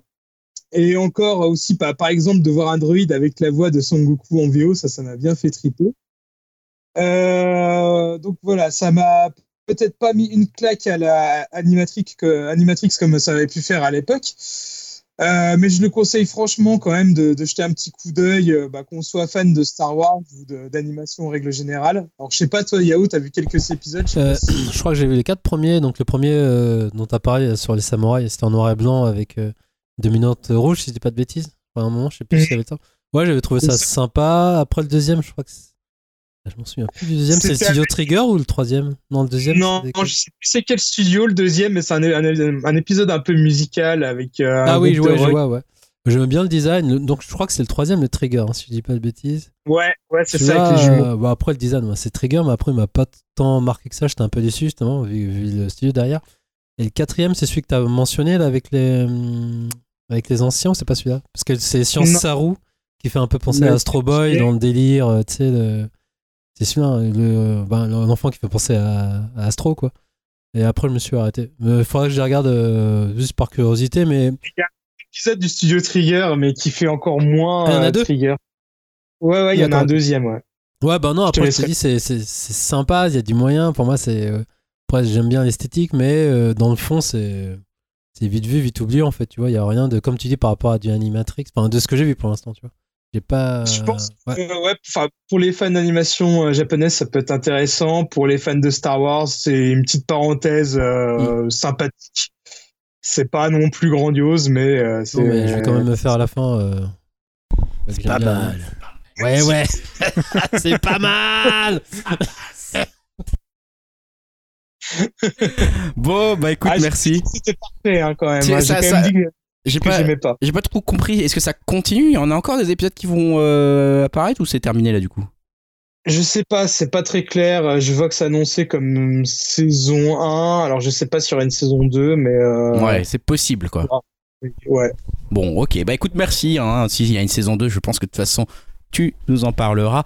On inaugure dans Upcast, qu'on le crie sur les toits, que nous, qu'on ne dise pas Upcast, ils inventent rien, ils sont sur la même formule depuis 6 ans. C'est faux, c'est faux. Et euh, ce soir, Julien nous le démontre une fois de plus avec une nouvelle rubrique. C'est incroyable, c'est incroyable. Le coin lecture. Eh oui, mais alors je sais pas si c'est une nouvelle rubrique. parce que- Ami du masque et de la plume tremblé. Voilà. Nous voilà. fait. Puisque Jérémy a déjà parlé de livres ici, on a déjà On a parlé. déjà parlé aussi- de Lovecraft une fois, il me semble, il y a longtemps. Moi j'avais parlé d'un bouquin de Le Lambeau de Philippe Lançon aussi. C'est parlé vrai, c'est vrai, exact. Mais voilà, c'est des chroniques que j'espère un peu régulières, enfin des conseils que j'espère un peu réguliers. à lire. Voilà, parce que en fait, euh, on parle de plein de domaines euh, de la culture contemporaine dans Upcast, hein, le cinéma, la musique, euh, le jeu vidéo, les séries, mais on parle jamais de littérature contemporaine. Alors on va parler un peu soit de littérature, un peu de genre, SF, mais bah, le roman contemporain, on n'en parle pas tellement. Donc alors évidemment, hein, je me suis pas dit tiens, je vais le faire pour Upcast, c'est plus une volonté personnelle bah, de me remettre un peu à lire des romans d'aujourd'hui. Donc j'essaie de lire euh, deux trois romans par mois. Alors généralement c'est l'avantage des romans français qui sortent ou étrangers d'ailleurs, ils sont pas très très longs. Donc souvent ça peut le, le faire assez assez rapidement. Euh, bah, L'idée, voilà, c'est de vous donner ou pas envie de les lire. Là, je vais plutôt essayer de vous donner envie de les lire parce que j'ai lu deux romans que j'ai beaucoup aimés et là, je suis en train d'en lire un que je n'aime pas beaucoup, donc je vous en parlerai, je pense, dans, dans 15 jours. Donc, le premier roman dont je voulais parler, ça s'appelle Feu de Maria Pourchet. Donc, c'est un roman qui est sorti chez Fayard. Euh, Maria Pourchet, c'est une auteure française qui a une quarantaine d'années, qui habite à Paris. hein, ça sera tout pour la présentation. Euh, c'est son sixième ou septième livre. hein, elle était publiée avant chez, chez Gallimard. Et euh, on en parle pas mal en ce moment. Elle était dans la première liste du, du, Goncourt. Euh, voilà, il y a des très bonnes ventes et des, des très bonnes critiques pour Feu. Alors Feu, le pitch rapidement, hein, c'est somme toute des plus, euh, des plus classiques. En fait, c'est une histoire d'adultère euh, bourgeois. Euh, bourgeois CSP++, on va dire, hein, puisque euh, c'est euh, une histoire d'adultère entre Laure, qui a 40-45 ans, qui est prof d'université, mariée, qui a deux filles, qui s'ennuie façon un peu Emma Bovary. hein. Il y a pas mal de références à Flaubert dans, dans le bouquin qui sont assez drôles et assez bien digérées. Et Clément, qui est un youpi, qui a une cinquantaine d'années, qui bosse à la défense, qui est lassé un peu tout, sauf de son chien avec qui il entretient une discussion. voilà. Donc, hommage aussi à Spock, hein, les chiens qui bouffent les câbles, ils sont là, ils sont représentés dans Upcast. Euh, voilà, c'est un personnage un brin désespéré, assez cynique, très Welbeckien, mais plutôt Welbeckien, seconde partie de l'œuvre de Welbeck, pas vraiment les, euh, tisserands de euh, extension de domaine de la lutte qui étaient des personnages euh, un peu plus médiocres, moins riches aussi financièrement. Et donc va naître une histoire d'amour entre belle et misérable, hein, voire franchement, franchement minable. Alors le principe littéraire, il est assez sympa puisque en fait le livre alterne les deux points de vue sur la même histoire et les mêmes situations. Donc d'un côté on a le point de vue de Clément qui est écrit à la première personne donc au je, et de l'autre le point de vue de Laure qui est écrit à la deuxième personne du singulier au tu, comme si c'était une forme de narrateur omniscient qui la jugeait ou même elle-même qui se parlait. Bon, comme ça peut arriver, des fois on se dit, t'as été vraiment trop con d'avoir fait ça, ou tu vois, on peut parfois un peu se parler comme ça. Ça arrive, je ne sais pas si ça vous arrive, mais Ça arrive souvent. ça arrive souvent. Donc c'est un principe qui est plutôt malin et euh, intéressant parce que ça permet de confronter bah, le ressenti euh, et d'être à l'intérieur de l'histoire et de montrer en fait la complexité, en même temps la trivialité de toute euh, d'une relation adultère comme d'une relation d'amour. Et en fait, ce qui est assez drôle, c'est ça, c'est que ils vont commenter les mêmes situations, mais ils vont avoir des ressentis différents et presque des ressentis qui sont en parallèle. Et ce qui est un peu, c'est un peu pour ça que je disais que c'est parfois assez misérable, c'est parce que ils attendent évidemment pas la même chose, ils ressentent pas forcément la même chose et ils sont rarement ensemble à s'exprimer puisque quand ils vont s'exprimer dans le roman, ils vont être, ils vont pas être ensemble. Donc voilà, ça va être ça le, le- le Il n'y principe. a pas de dialogue dans le roman entre eux. Il peut y avoir des dialogues entre eux, mais après ces dialogues peuvent être recommentés. Euh, voilà, quand ils vont, je sais pas, se retrouver dans un hôtel, ils vont euh, commenter différemment la scène. Donc ils vont pas la ressentir de la même façon. Donc le point notable, moi, ce qui m'a vraiment frappé, et ce qui est le principe de toute bonne littérature, c'est le style. Et le style de Pourchet, c'est vraiment incisif. C'est souvent même virtuose dans la phrase. Faut une petite trentaine de pages pour vraiment se mettre dedans, parce que elle a parfois quelques tournures qui sont euh, un peu étonnantes.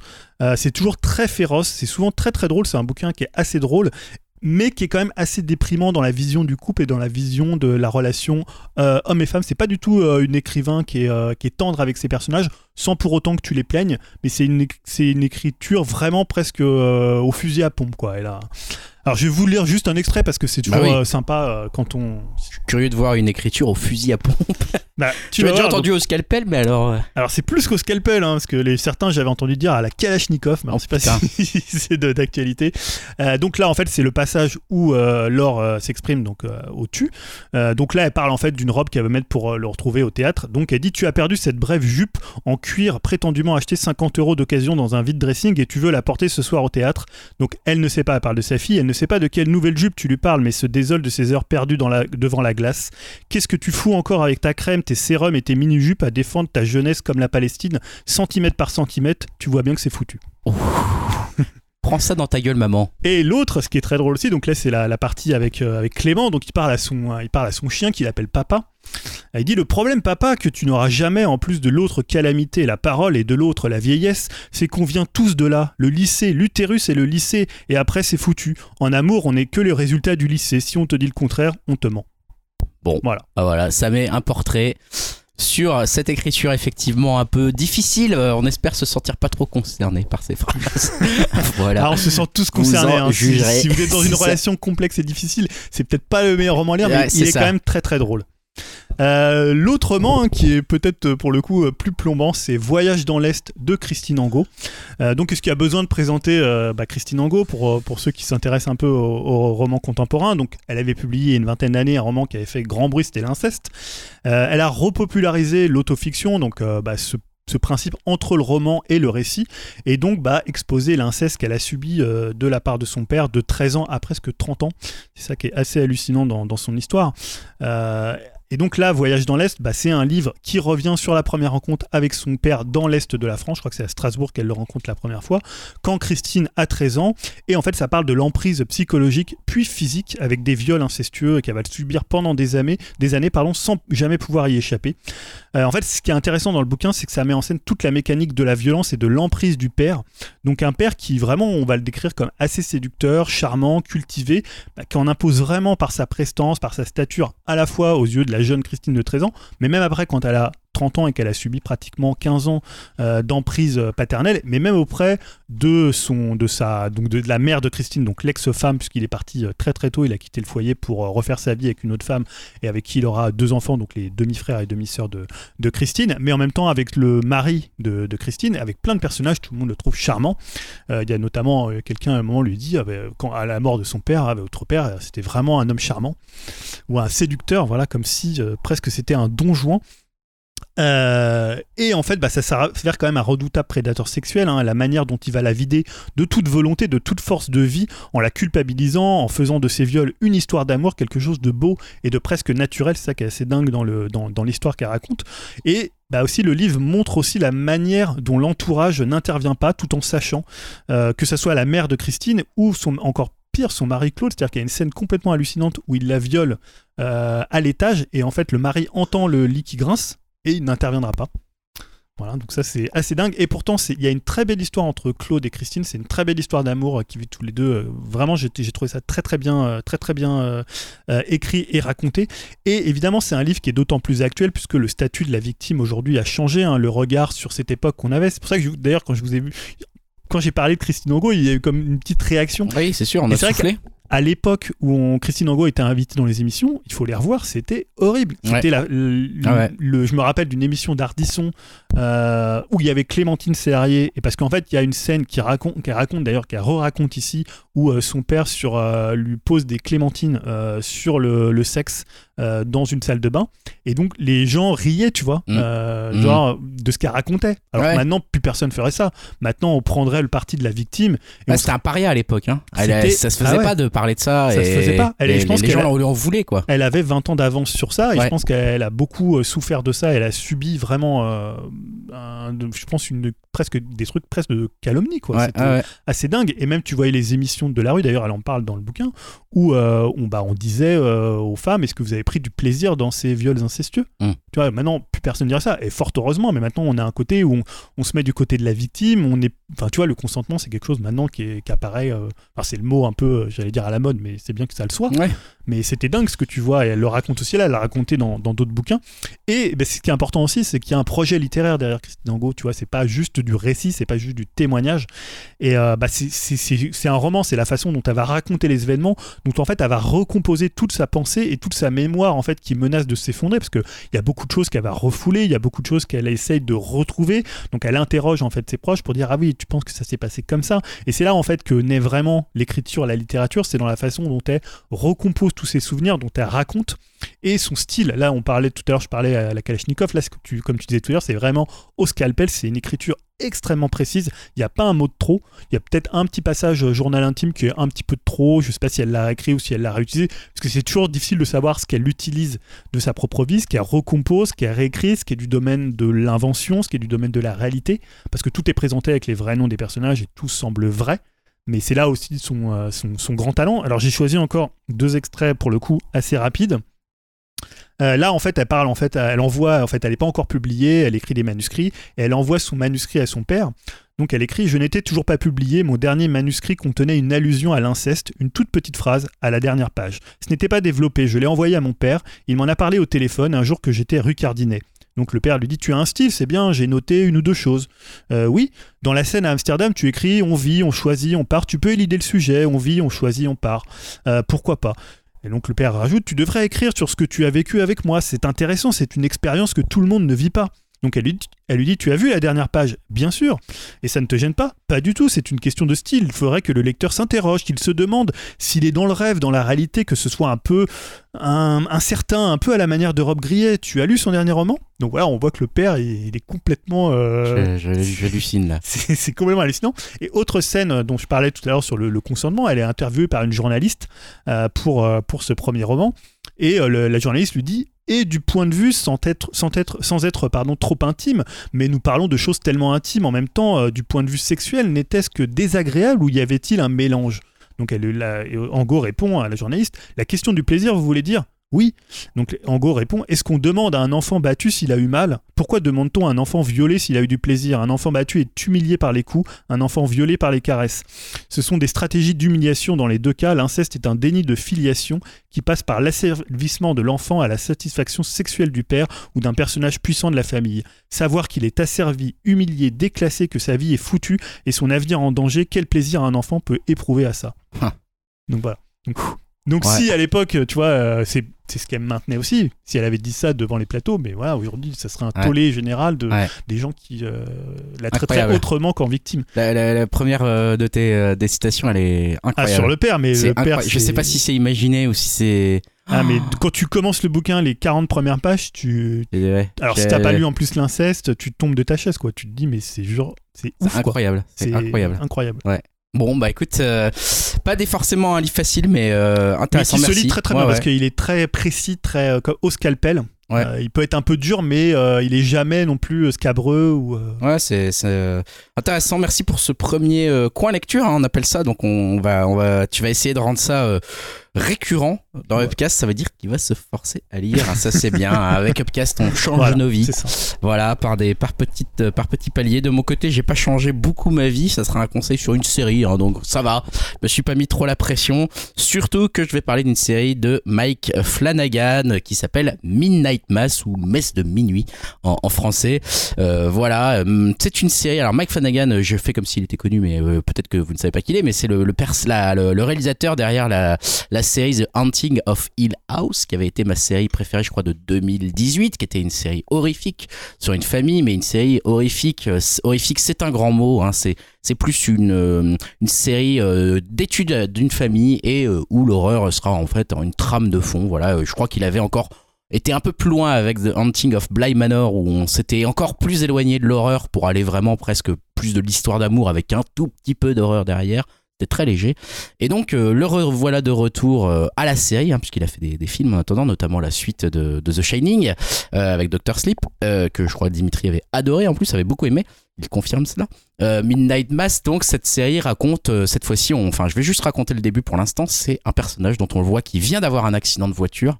Accident de voiture mortel pour la personne qui était en face de lui. Lui n'a rien. Il était alcoolisé.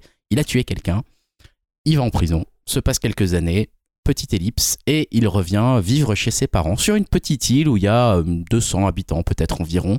Euh, petite, île américaine, euh, voilà, euh, dans les côtes. Euh, on sent qu'il veut euh, faire un peu table rase du passé et se réinstaller avec ses parents. On le sent encore meurtri euh, de ces quelques années en prison et de ce qu'il a fait. Et en même temps que lui revient euh, sur cette île, euh, ce, euh, dans la paroisse, un nouveau prêtre fait son apparition. Euh, et voilà, ça, ça démarre comme ça, et puis des choses vont se passer. On sent qu'on est sur un- une question de la rédemption, de comment on accepte euh, la mort, etc. Ça va être des questions comme ça qui vont être traitées dans Midnight Mass. Et donc ici, effectivement, on est dans cette veine de Mike Flanagan euh, que je trouve qu'il maîtrise très bien, de se servir alors j'allais dire de l'horreur, cette fois-ci on est presque plus du côté du fantastique que de l'horreur, comme euh, finalement une toile de fond, une trame, une excuse pour parler d'autre chose qui lui tient à cœur. Ici, vous l'avez compris rapidement, ça va être la religion, la rédemption qui vont être très rapidement au cœur du sujet, même le fanatisme dans la religion. Et, euh, et ça va être le sujet vraiment de cette série, cette série qui, euh, qui aussi euh, qui, qui- prend son temps. C'est une série qui prend son temps, qui prend son temps notamment dans les premiers épisodes. Je crois qu'on on n'a pas un seul élément de fantastique euh, ou de peur, je crois, avant le troisième épisode. Donc assez tard, hein, il y en a que 8, il me semble. Euh, voilà, au début, c'est vraiment de l'installation du personnage. euh, Qu'est-ce qui les font revenir dans cette ville? Euh, C'est quoi leur vie? Qu'est-ce qui se passe? Mais C'est intéressant. c'est, ah, moi je trouve c'est très intéressant. hein. Il y a vraiment une ambiance qui prend le temps d'explorer ces personnages, personnages qui sont en plus intéressants. Et on se sent vraiment comme dans un début d'un, roman de King. hein. C'est vraiment l'allusion est très claire. La petite communauté, tout le monde se connaît, etc. On sent qu'il va se passer quelque chose. Il y a des choses intrigantes qui arrivent, hein, qui, qui est ce prêtre, etc. On sent que il est doté d'un certain charisme, d'un certain pouvoir. Je vais pas trop spoiler, je vais un petit peu spoiler, mais pas, énormément. Et, euh, ici, euh, ce qui est intéressant, c'est qu'il va continuer d'explorer donc la notion de, mort. hein, finalement, Euh, il faisait déjà la mort avec les fantômes, on va dire, dans The Haunting of Hill House. Ici, il fait la mort, mais la mort comme un phénomène finalement par lequel on doit passer et comme un phénomène aussi mystique qui, va continuer à être exploré à travers cette série. Et c'est une série qui est je trouve très réussie, notamment pour cette approche de la spiritualité en fait, qui est hyper intéressante, euh, hyper euh, pudique, mais en même temps assez variée. C'est-à-dire qu'on va avoir vraiment des personnages qui ont une vision différente de ce que c'est que la mort, de qu'est-ce qui se passe après la mort.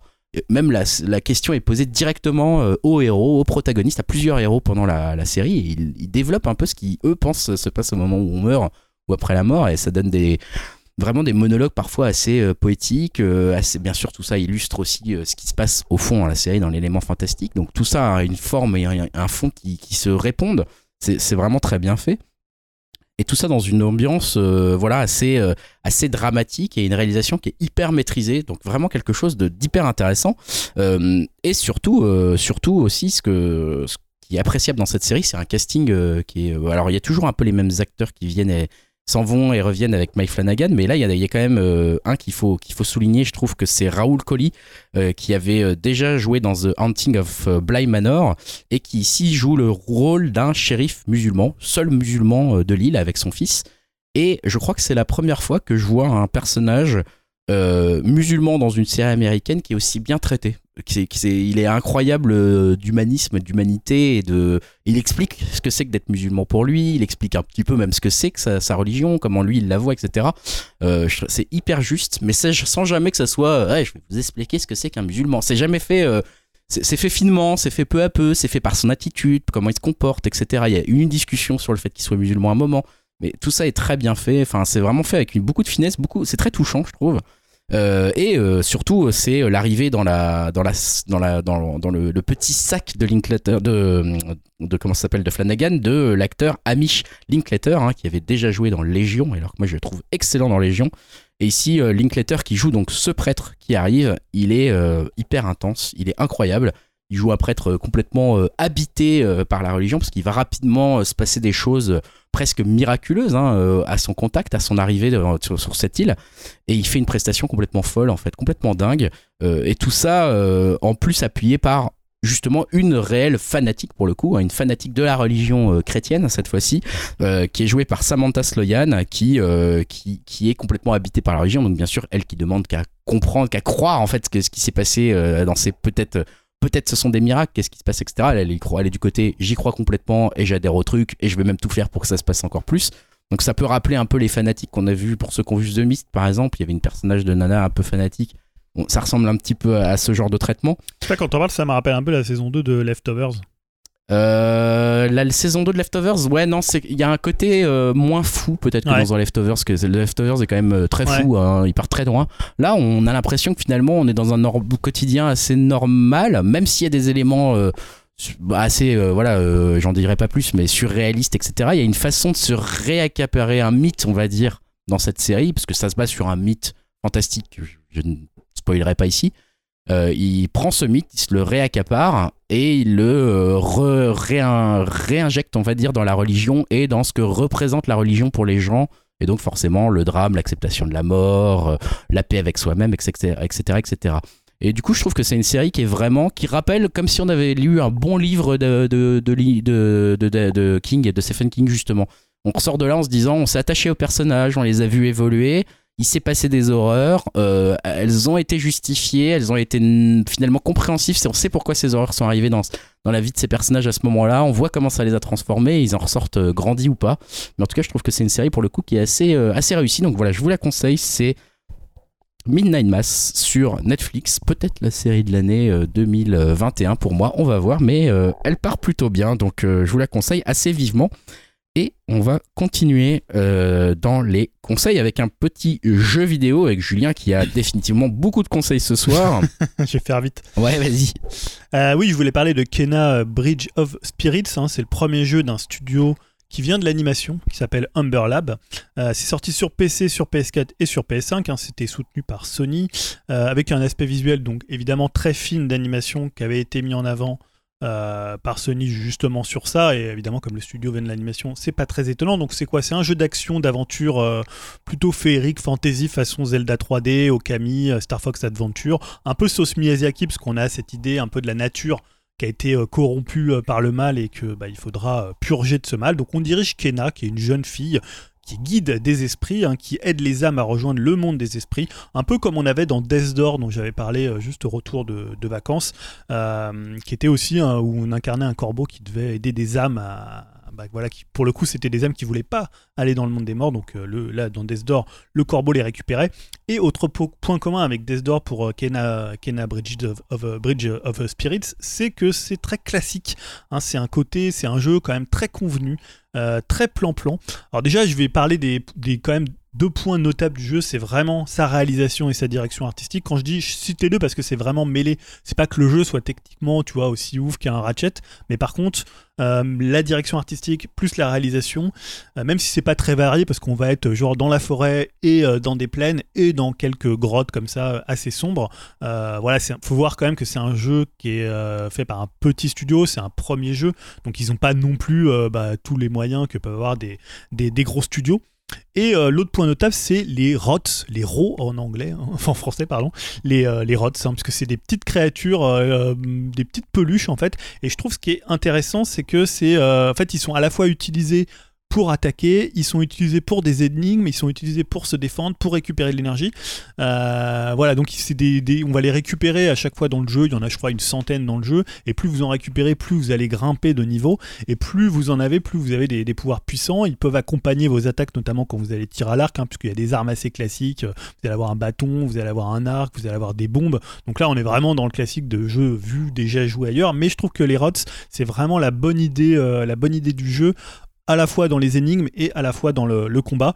Par contre, voilà, c'est un jeu qui est extrêmement archaïque sur la progression. On est dans un monde euh, semi-ouvert. Alors moi, j'aime bien cette idée de pas faire un monde totalement ouvert, c'est-à-dire que euh, c'est quand même assez dirigiste, assez linéaire, mais en même temps, tu peux t'écarter un peu du chemin pour découvrir quelques trucs. Et en même temps, techniquement, bah, c'est un monde ouvert, puisque euh, quand tu es à un endroit, tu peux voir l'autre bout de la map sans souci. Voilà, donc je trouve que c'est peut-être plus intéressant qu'aujourd'hui les grands mondes ouverts où tu as finalement bah, pas grand, enfin t'as tellement de trucs à faire que euh, ça devient même plus de l'exploration, ça devient du point A à point B. Mais voilà, c'est le plus gênant pour moi, c'est les mécaniques. hein. C'est un côté très rigide et en même temps, ce qui est bizarre pour un studio d'animation, c'est un jeu qui est presque sous-animé, c'est-à-dire que le euh, le saut est pas vraiment très bien animé, la marche de Kena c'est pas très bien animé, ça fait un peu, tu vois, pour ceux qui ont joué à Star Fox Adventure, ce côté très rigide quand t'as le bâton, il y a vraiment cet esprit-là N64 euh, euh, PS2.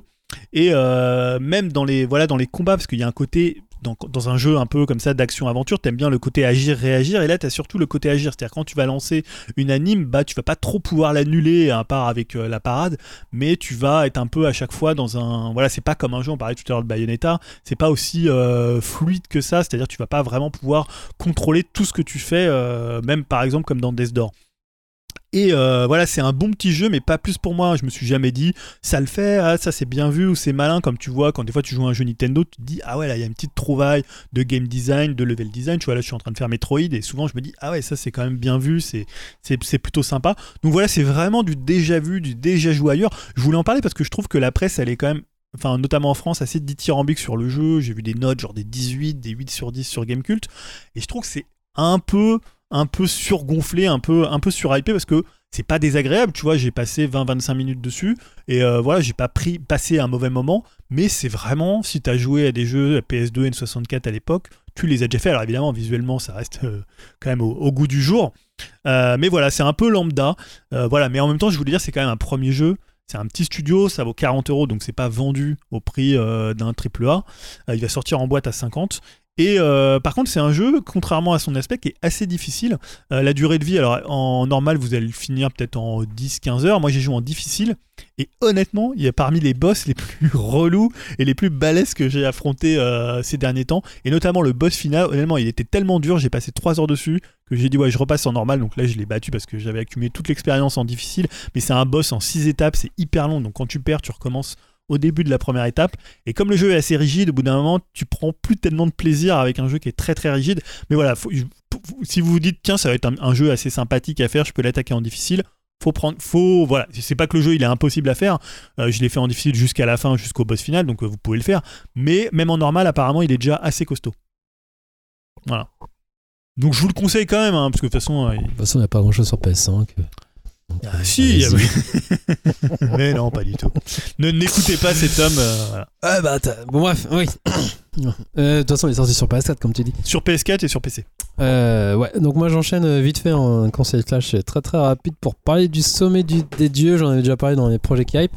Donc il est sorti le 22 septembre. euh, voilà, moi j'ai vu entre temps deux fois.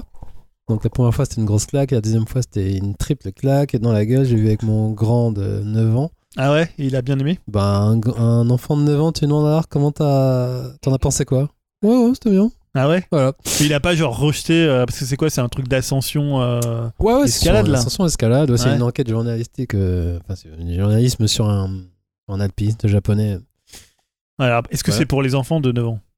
Bah, après, euh, je dirais oui, mais après, vu ce qu'il m'a dit, ouais, ouais. je sais pas comment ça en est. Ça, c'est les enfants quand tu demandes leur avis. euh, voilà. Mais non, mais il, il a, il, a, il a trouvé ça joli, il, s'est pas ennuyé. Après, voilà, je saurais, je saurais pas, mais en tout cas, pour vous, euh, je vous le conseille. Pour moi, c'est mon film de l'année. Jusqu'à. Ouais, c'est mon film de l'année. Il est hallucinant, il est super, bah, il est magnifique. Les décors sont hallucinants, les personnages aussi, ils existent, euh, leurs raisons aussi. euh, les scènes sont grandioses, et ça, c'est. On parlait d'échelle, notamment avec Dune. Là, je les ai vraiment ressentis, mais une échelle, la profondeur et tout ça. Surtout que la réalisation elle est minimaliste aussi, et donc il y a, enfin, il y a peu de moyens. C'est Humbert, hein, c'est ça qui- Ouais, c'est Patrick Imbert, du coup, le réal de Ernest et Célestine et euh, Ouais. Renard. pas ouf, mais Renard est Ouais. dément. Grand Donc euh, voilà, Renard. non, juste pour dire, ben, je vous le conseille, hein, il est encore au ciné, je crois qu'il a l'air de bien marcher, donc j'irai bien si j'ai le courage de le revoir une troisième fois parce que vraiment c'est un film qui se voit au ciné. Donc euh, maintenant, je vous le conseille vraiment, on aurait dû faire ça comme conseil Pourquoi? À la place de quoi?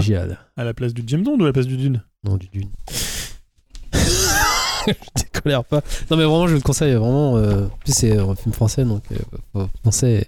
J'en dirai pas plus, mais vraiment, c'est, euh, ça vaut le coup de le voir. Quoi. Surtout la musique, elle, elle est grandiose. Enfin, bon, pour moi, c'est un sans faute. Quoi. Ouais, J'ai très envie de le voir.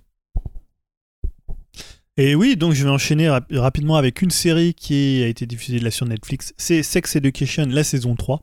Alors je vais pas spoiler tout ce qui se passe parce que c'est le problème quand on parle des séries qui arrivent déjà à leur troisième saison. C'est que bah on va pas raconter tout ce qui s'est passé dans la 1, dans la 2 et pareil de la 3 si vous l'avez pas, pas, pas vu, mais juste pour présenter rapidement Sex Education. C'est une série anglaise qui est diffusée sur Netflix qui parle de la sexualité adolescente d'une manière assez progressiste, assez ouverte, voire utopique. hein. C'est vraiment un lycée où ça baisse de partout, dans les buissons. Voilà, c'est un lycée qui n'existe pas. Moi, j'ai pas eu une scolarité comme ça où euh, voilà où il y avait des gens de tout genre avec toutes les couleurs. Enfin, c'est un peu vraiment une sexualité Benetton. hein. Vraiment, euh, tous les genres, toutes les couleurs. euh, voilà, et, ça baisse partout pour le coup. Donc, on avait une saison 1 qui était, moi, je trouvais très très réussie, qui mixait sexe, comme je disais, assez fun. Parfois un peu potache, on n'était pas loin de la, teen comédie euh, américaine, et problème d'ado, et une romance un peu bah, façon Dawson, hein, c'est pas une critique euh, chez moi, puisqu'on avait le couple Otis-Mev euh, bah, qui incarnait cette romance comme ça un peu adolescente, alors un peu compliqué, plus compliqué que chez Dawson, encore que chez Dawson c'était toujours un peu heurté aussi. Donc on avait un mélange cul-sentiment, je trouve qu'il fonctionnait très bien. Je trouve que la saison 2 était un peu en demi-teinte hein, avant un redressement final où justement on revenait vers ce côté Otis-Mev. Et le même enjeu pour la troisième saison, c'est-à-dire de mélanger euh, la rom-com et l'éducation sexuelle littéralement, puisqu'en fait il faut voir que dans la, euh, première saison, ce qui était intéressant, c'est que Mev et Otis euh, bah, se réunissaient pour à la fois gagner de l'argent et en même temps pour prodiguer des conseils aux adolescents. C'était notamment dans ces toilettes où chacun venait pour bah, donner, enfin dire leurs problèmes sexuels. Dans la saison 2, c'était incarné par, comment, Jean, donc qui est joué par Gina Anderson. Et en fait, qui est psychologue et sexologue et qui venait dans l'établissement pour donner des conseils aux, comment, aux adolescents. C'était un peu moins bien vu. Et euh, là, en fait, ils ont introduit un nouveau personnage qui est euh, en fait la, nouvelle proviseure du lycée. Et en fait, ils veulent essayer de faire un truc où, euh, comme à partir de la saison 2, le lycée a eu une réputation presque de, tu vois, de bésodrome, en fait, là, l'idée, c'est de remettre une chape un peu morale, une chape de plomb sur cette, ce côté presque...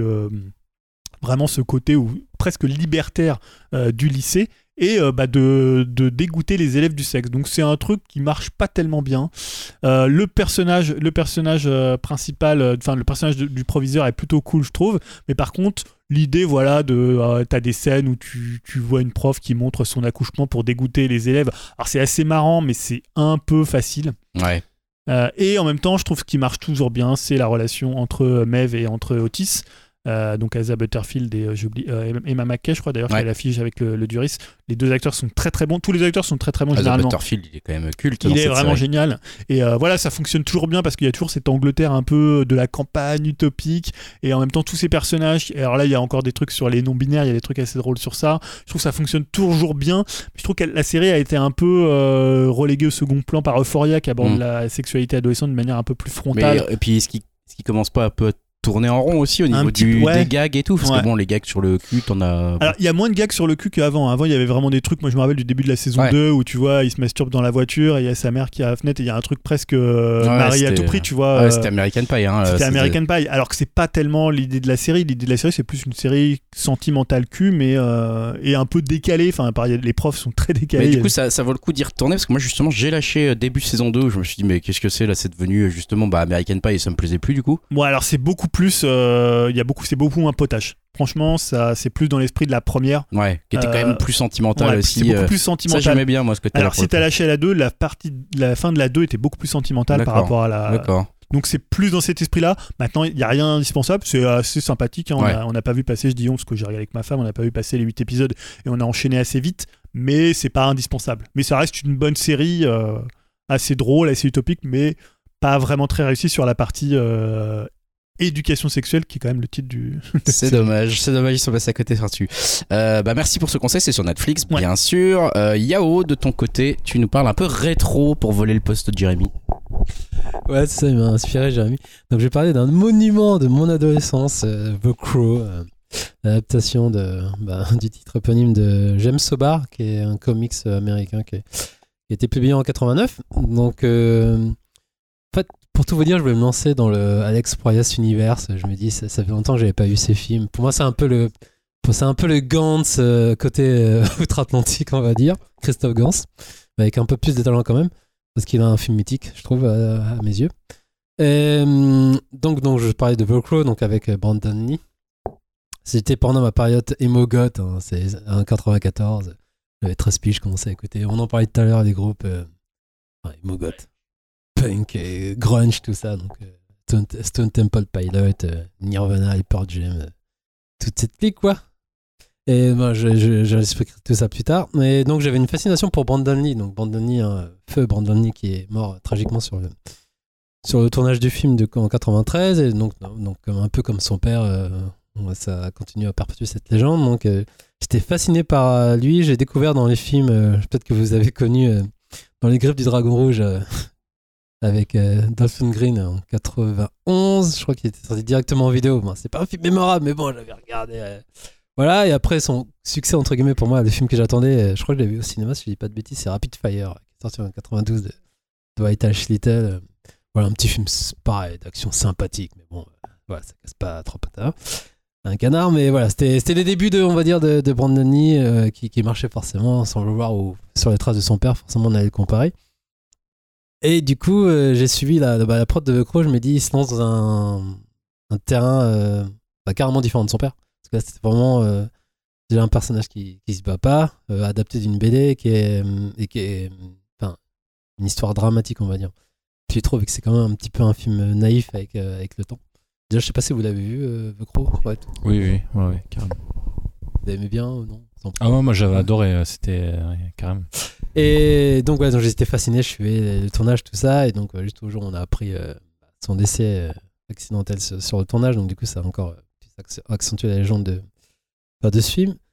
Euh, donc, voilà, donc j'ai vu en 94 en salle. J'ai été époustouflé par le film. Donc, j'ai kiffé. Je crois que j'ai été le voir deux ou trois fois, je crois. Je me suis roué sur la cassette vidéo. À l'époque, il y avait les cassettes audio, donc j'avais acheté les- la bande originale euh, pas orchestrale, mais celle avec les groupes, euh, bah, notamment il y avait du Pantera, Cure, euh, Stone Temple, the Machine, Helmet, enfin et plein d'autres. Donc c'était un melting pot sympa à l'époque. Et mais pareil, j'ai usé la cassette audio. Et donc là, je me suis dit, j'ai envie de revoir parce que j'écoute continuellement la BO de Graham euh, Rivel que je trouve hallucinante, une des meilleures BO que, j'ai écoutées. Donc là, je l'ai revu pour l'occasion hier. Ça fait un peu de mal quand même de revoir ces films d'adolescence, on va dire. Parce que. Bah déjà à l'époque, les effets spéciaux, c'était pas non plus fou fou fou. Surtout euh, la fameuse. euh, vous vous rappelez des scènes d'incrustation euh, des bandes Lee, vu que voilà, fallait retourner les scènes. euh. Donc c'est déjà ça piquait à l'époque, mais là ça pique encore plus. Euh, le film est très clipex, clipesque, ça, bah, c'est un film de son époque, hein, des années 90. Là, on sent que ça va très vite. Pour l'instant, ça s'enchaîne, ça va très vite. Et après, c'est vraiment un film. Euh, euh, je dirais, t'as une musique par scène en gros. C'est vraiment. Euh, tu sens c'est l'époque MTV. Après, au niveau du casting, j'ai ben, Brandon c'est entre le choix des fois, il y a des bonnes, des bonnes scènes. Je trouve qu'il est assez bluffant sur certains points et sur d'autres, c'est un peu. euh, bah, dirais, c'est un, peu problématique. Enfin, pas, pas à ce point, mais dis que c'est, surjoue, il joue un peu. Enfin, mal. Enfin, voilà. Avec, avec le recul, je trouve. Mais globalement, sa, sa performance elle impressionnante quand même. Je me dis, et what if, et si. Pour moi, c'est un peu euh, le pendant, entre guillemets, Heath Ledger de Dark Knight. Je me dis, euh, qu'est-ce que ça- aurait donné sa carrière après ce film s'il était resté. euh, Enfin, s'il pas eu cet accident. Et hum, donc après, je trouve pareil, en termes de réal, c'est. hum, T'as des effets qui très mal euh, comme je disais, ça va trop vite. le coup de la ville, je trouve qu'elle est. Bon, ça fait trop carton-pâte. C'est censé se passer à Détroit pendant le jour d'Halloween. qui est censé être très, très sombre et tout. Je trouve que ça fait vraiment de décor. Décor de ben, Hollywood, quoi. Ils sont vraiment le, le carton derrière. Et je trouve que c'est très étriqué. C'est pas assez large en termes de plan. Après, au niveau du casting, j'étais content quand même de, retrou- de retrouver Ernie Hudson ben, de Ghostbusters. Il y a Tony Todd, le fameux de Candyman aussi, qui est dedans. Il y a Michael Wincott. Pour moi, j'adore cet acteur des années 90 aussi, avec sa voix charismatique. Euh, et puis d'autres acteurs aussi, de pareil, des, des années 90. Et donc, je, vais pas vous mentir, ça a un petit peu mal vieilli, mais j'ai toujours euh, mon charme pour ce film, je trouve. Ouais. Ça, C'est un film générationnel surtout. Enfin, je pense que ça nous a marqué parce qu'il faut être dans l'époque où il y avait le, le- le début un peu des gens qui se promenaient avec des. On était avec nos. Enfin, pas tous, mais. On avait les cheveux longs, enfin moi en tout cas, la veste longue en cuir, machin. Donc complètement, moi j'étais complètement là-dedans et c'est vrai que c'était, euh, c'est vrai que quand tu regardes, ça te fait sourire, mais c'est de la bonne nostalgie. Oui, c'est la trouve. bonne nostalgie. C'est pas, c'est pas, ouais, ouais. pas une Tu critique film sincère en fait. Voilà, c'est ça, c'est que c'est bien. En tout cas, y a, même le côté carton-pâte, il y a quand même un. C'est. Ça rend bien. Ça Oui, ça rend bien. parce Après, que ça parce rend qu'il c'est presque Tim Burton par Ouais, moment, voilà, ce côté euh, puis euh, Mais après, j'en dis, c'est très naïf. expressionnisme allemand presque. Alors c'est euh, très méchant, peu- méchant et gentil, gentil. quoi. Ouais. Et surtout euh, l'histoire d'amour, parce qu'en fait, en gros, le pitch, c'est Eric Draven et Shelley, Shelley Webster, je crois, c'est ça, qui sont assassinés par un gang de T-Bird, ça chapeauté par donc, Top Dollar, qui est joué par Michael Wincott. Donc le genre de Devil Knight, je crois. Donc ils se font assassiner dans leur appart, et voilà, donc tu vois. Comment ça se passe Tu vois les. hum, Brandon. Enfin, Eric Draven, du coup, quand il sort de sa tombe, il pense à tout ce qui s'est passé avant, ce moment avec Shelley, donc ça fait très un peu cucu pra- la praline, tu vois, quand tu les vois dans leur environnement d'avant, avec les, images bien ro- roses euh, et rouges, et je trouve on n'a pas le temps de s'attacher au personnage. Je dirais la série, aurait, enfin, je trouve que ça aurait mieux marché en série, mais j'ai envie de dire ça, mais non, vu qu'il y a une série avec Marc Dacascos qu'on va oublier aussi, qui était pas terrible. Il y a une suite aussi avec Vincent Perez qu'on va oublier aussi, qui était pas terrible. Ouais. Ah, il y avait quand même dedans, il y avait le, il y avait Iggy Pop qui Il y était avait marrant Iggy. Pop qui était censé normalement jouer Funboy dans le premier, mais bon, il, a, il était occupé, donc du coup, il s'est rattrapé dans le deux. Je sais pas si c'était une bonne chose. Il y a eu un troisième aussi avec euh, un acteur qui joue dans Resident Evil, le premier, enfin un acteur de seconde zone, et un quatrième avec Edouard Furlong aussi. Après, il y a eu des projets avec DMX, et notamment le dernier en date, c'est avec Jason Momoa, mais je sais pas où ça en est d'ailleurs. Donc euh, voilà. Mais ouais, tout ça pour dire, donc du coup, j'en garde quand même un. J'ai toujours envie de le revoir et c'est- une bonne nostalgie et. Et non, je kiffe toujours. hein, sur- Puis par rapport à par rapport à Proyas, c'est le premier, euh, c'est son premier film? Ouais, premier. euh, Enfin, je pense pas, je crois qu'il a peut-être dû faire des cours avant, mais c'est vraiment son premier euh, entre guillemets grand public. Ah, c'est marrant parce que quand je l'ai vu, je- bon, après quand t'es plus jeune, tu penses pas forcément en termes de réalisateur, mais euh, parce que pour moi, j'avais l'impression que Dark City c'était le premier Proyas non, que je voyais. deuxième. euh, Du coup, pour moi, ouais. c'est là quand je dis par rapport à Gans, pour moi, c'est son Ah ouais. film étalon, c'est le plus abouti. Oui, pour oui, moi, Dark c'est une grosse est claque. très très bien. ouais. Et du coup, là, je vais me le refaire, je vais me le refaire du coup la version Director's Cut. Super et, film. bon, et après, c'est. Il y a eu Aerobot qui était. Ça commençait. euh, Pourtant, j'attendais. Moi, c'était Will Smith Proyas. Pour moi, c'était le combo Ah, c'est pas parfait. le pire en plus. hein, C'est pas le pire. Bah, après, il y a eu Nicolas. Cage avec Possession, je crois. Et Gods of Egypt. Ah ouais, surtout ça. Voilà. ouais.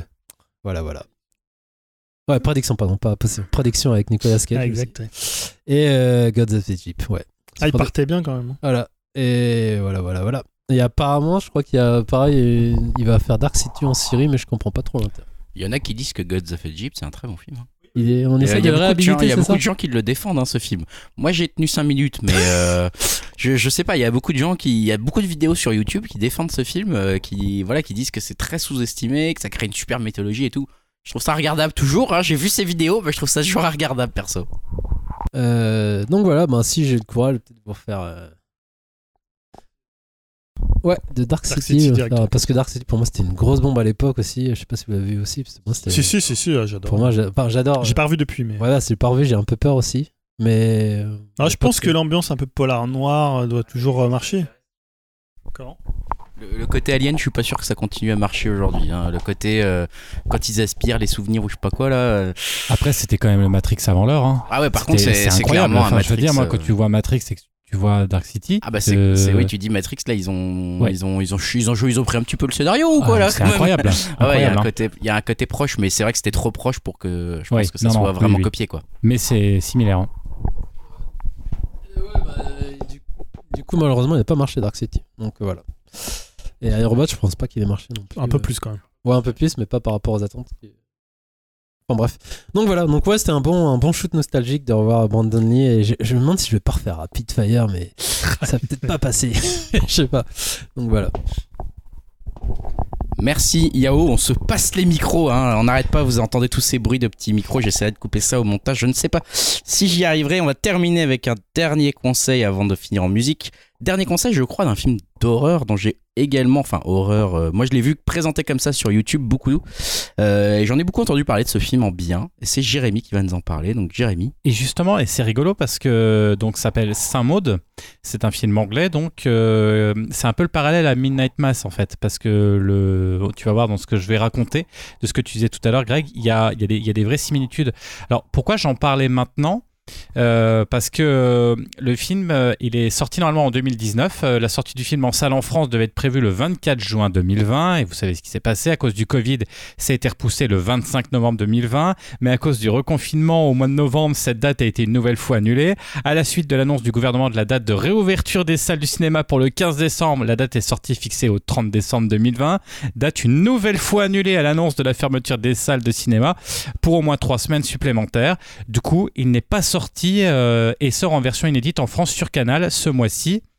Euh, donc pour le pitch hein, de Saint Maud, c'est Maud est une aide-soignante en soins palliatifs à domicile qui doit s'occuper d'Amanda, une ancienne danseuse qui souhaite profiter de la vie jusqu'au bout. Maud est très croyante, mais même mieux, hein, puisqu'elle parle avec Jésus et lorsqu'elle décide d'aider Amanda à expier ses péchés avant de mourir et revenir dans le droit chemin, tout ne va pas se passer comme prévu.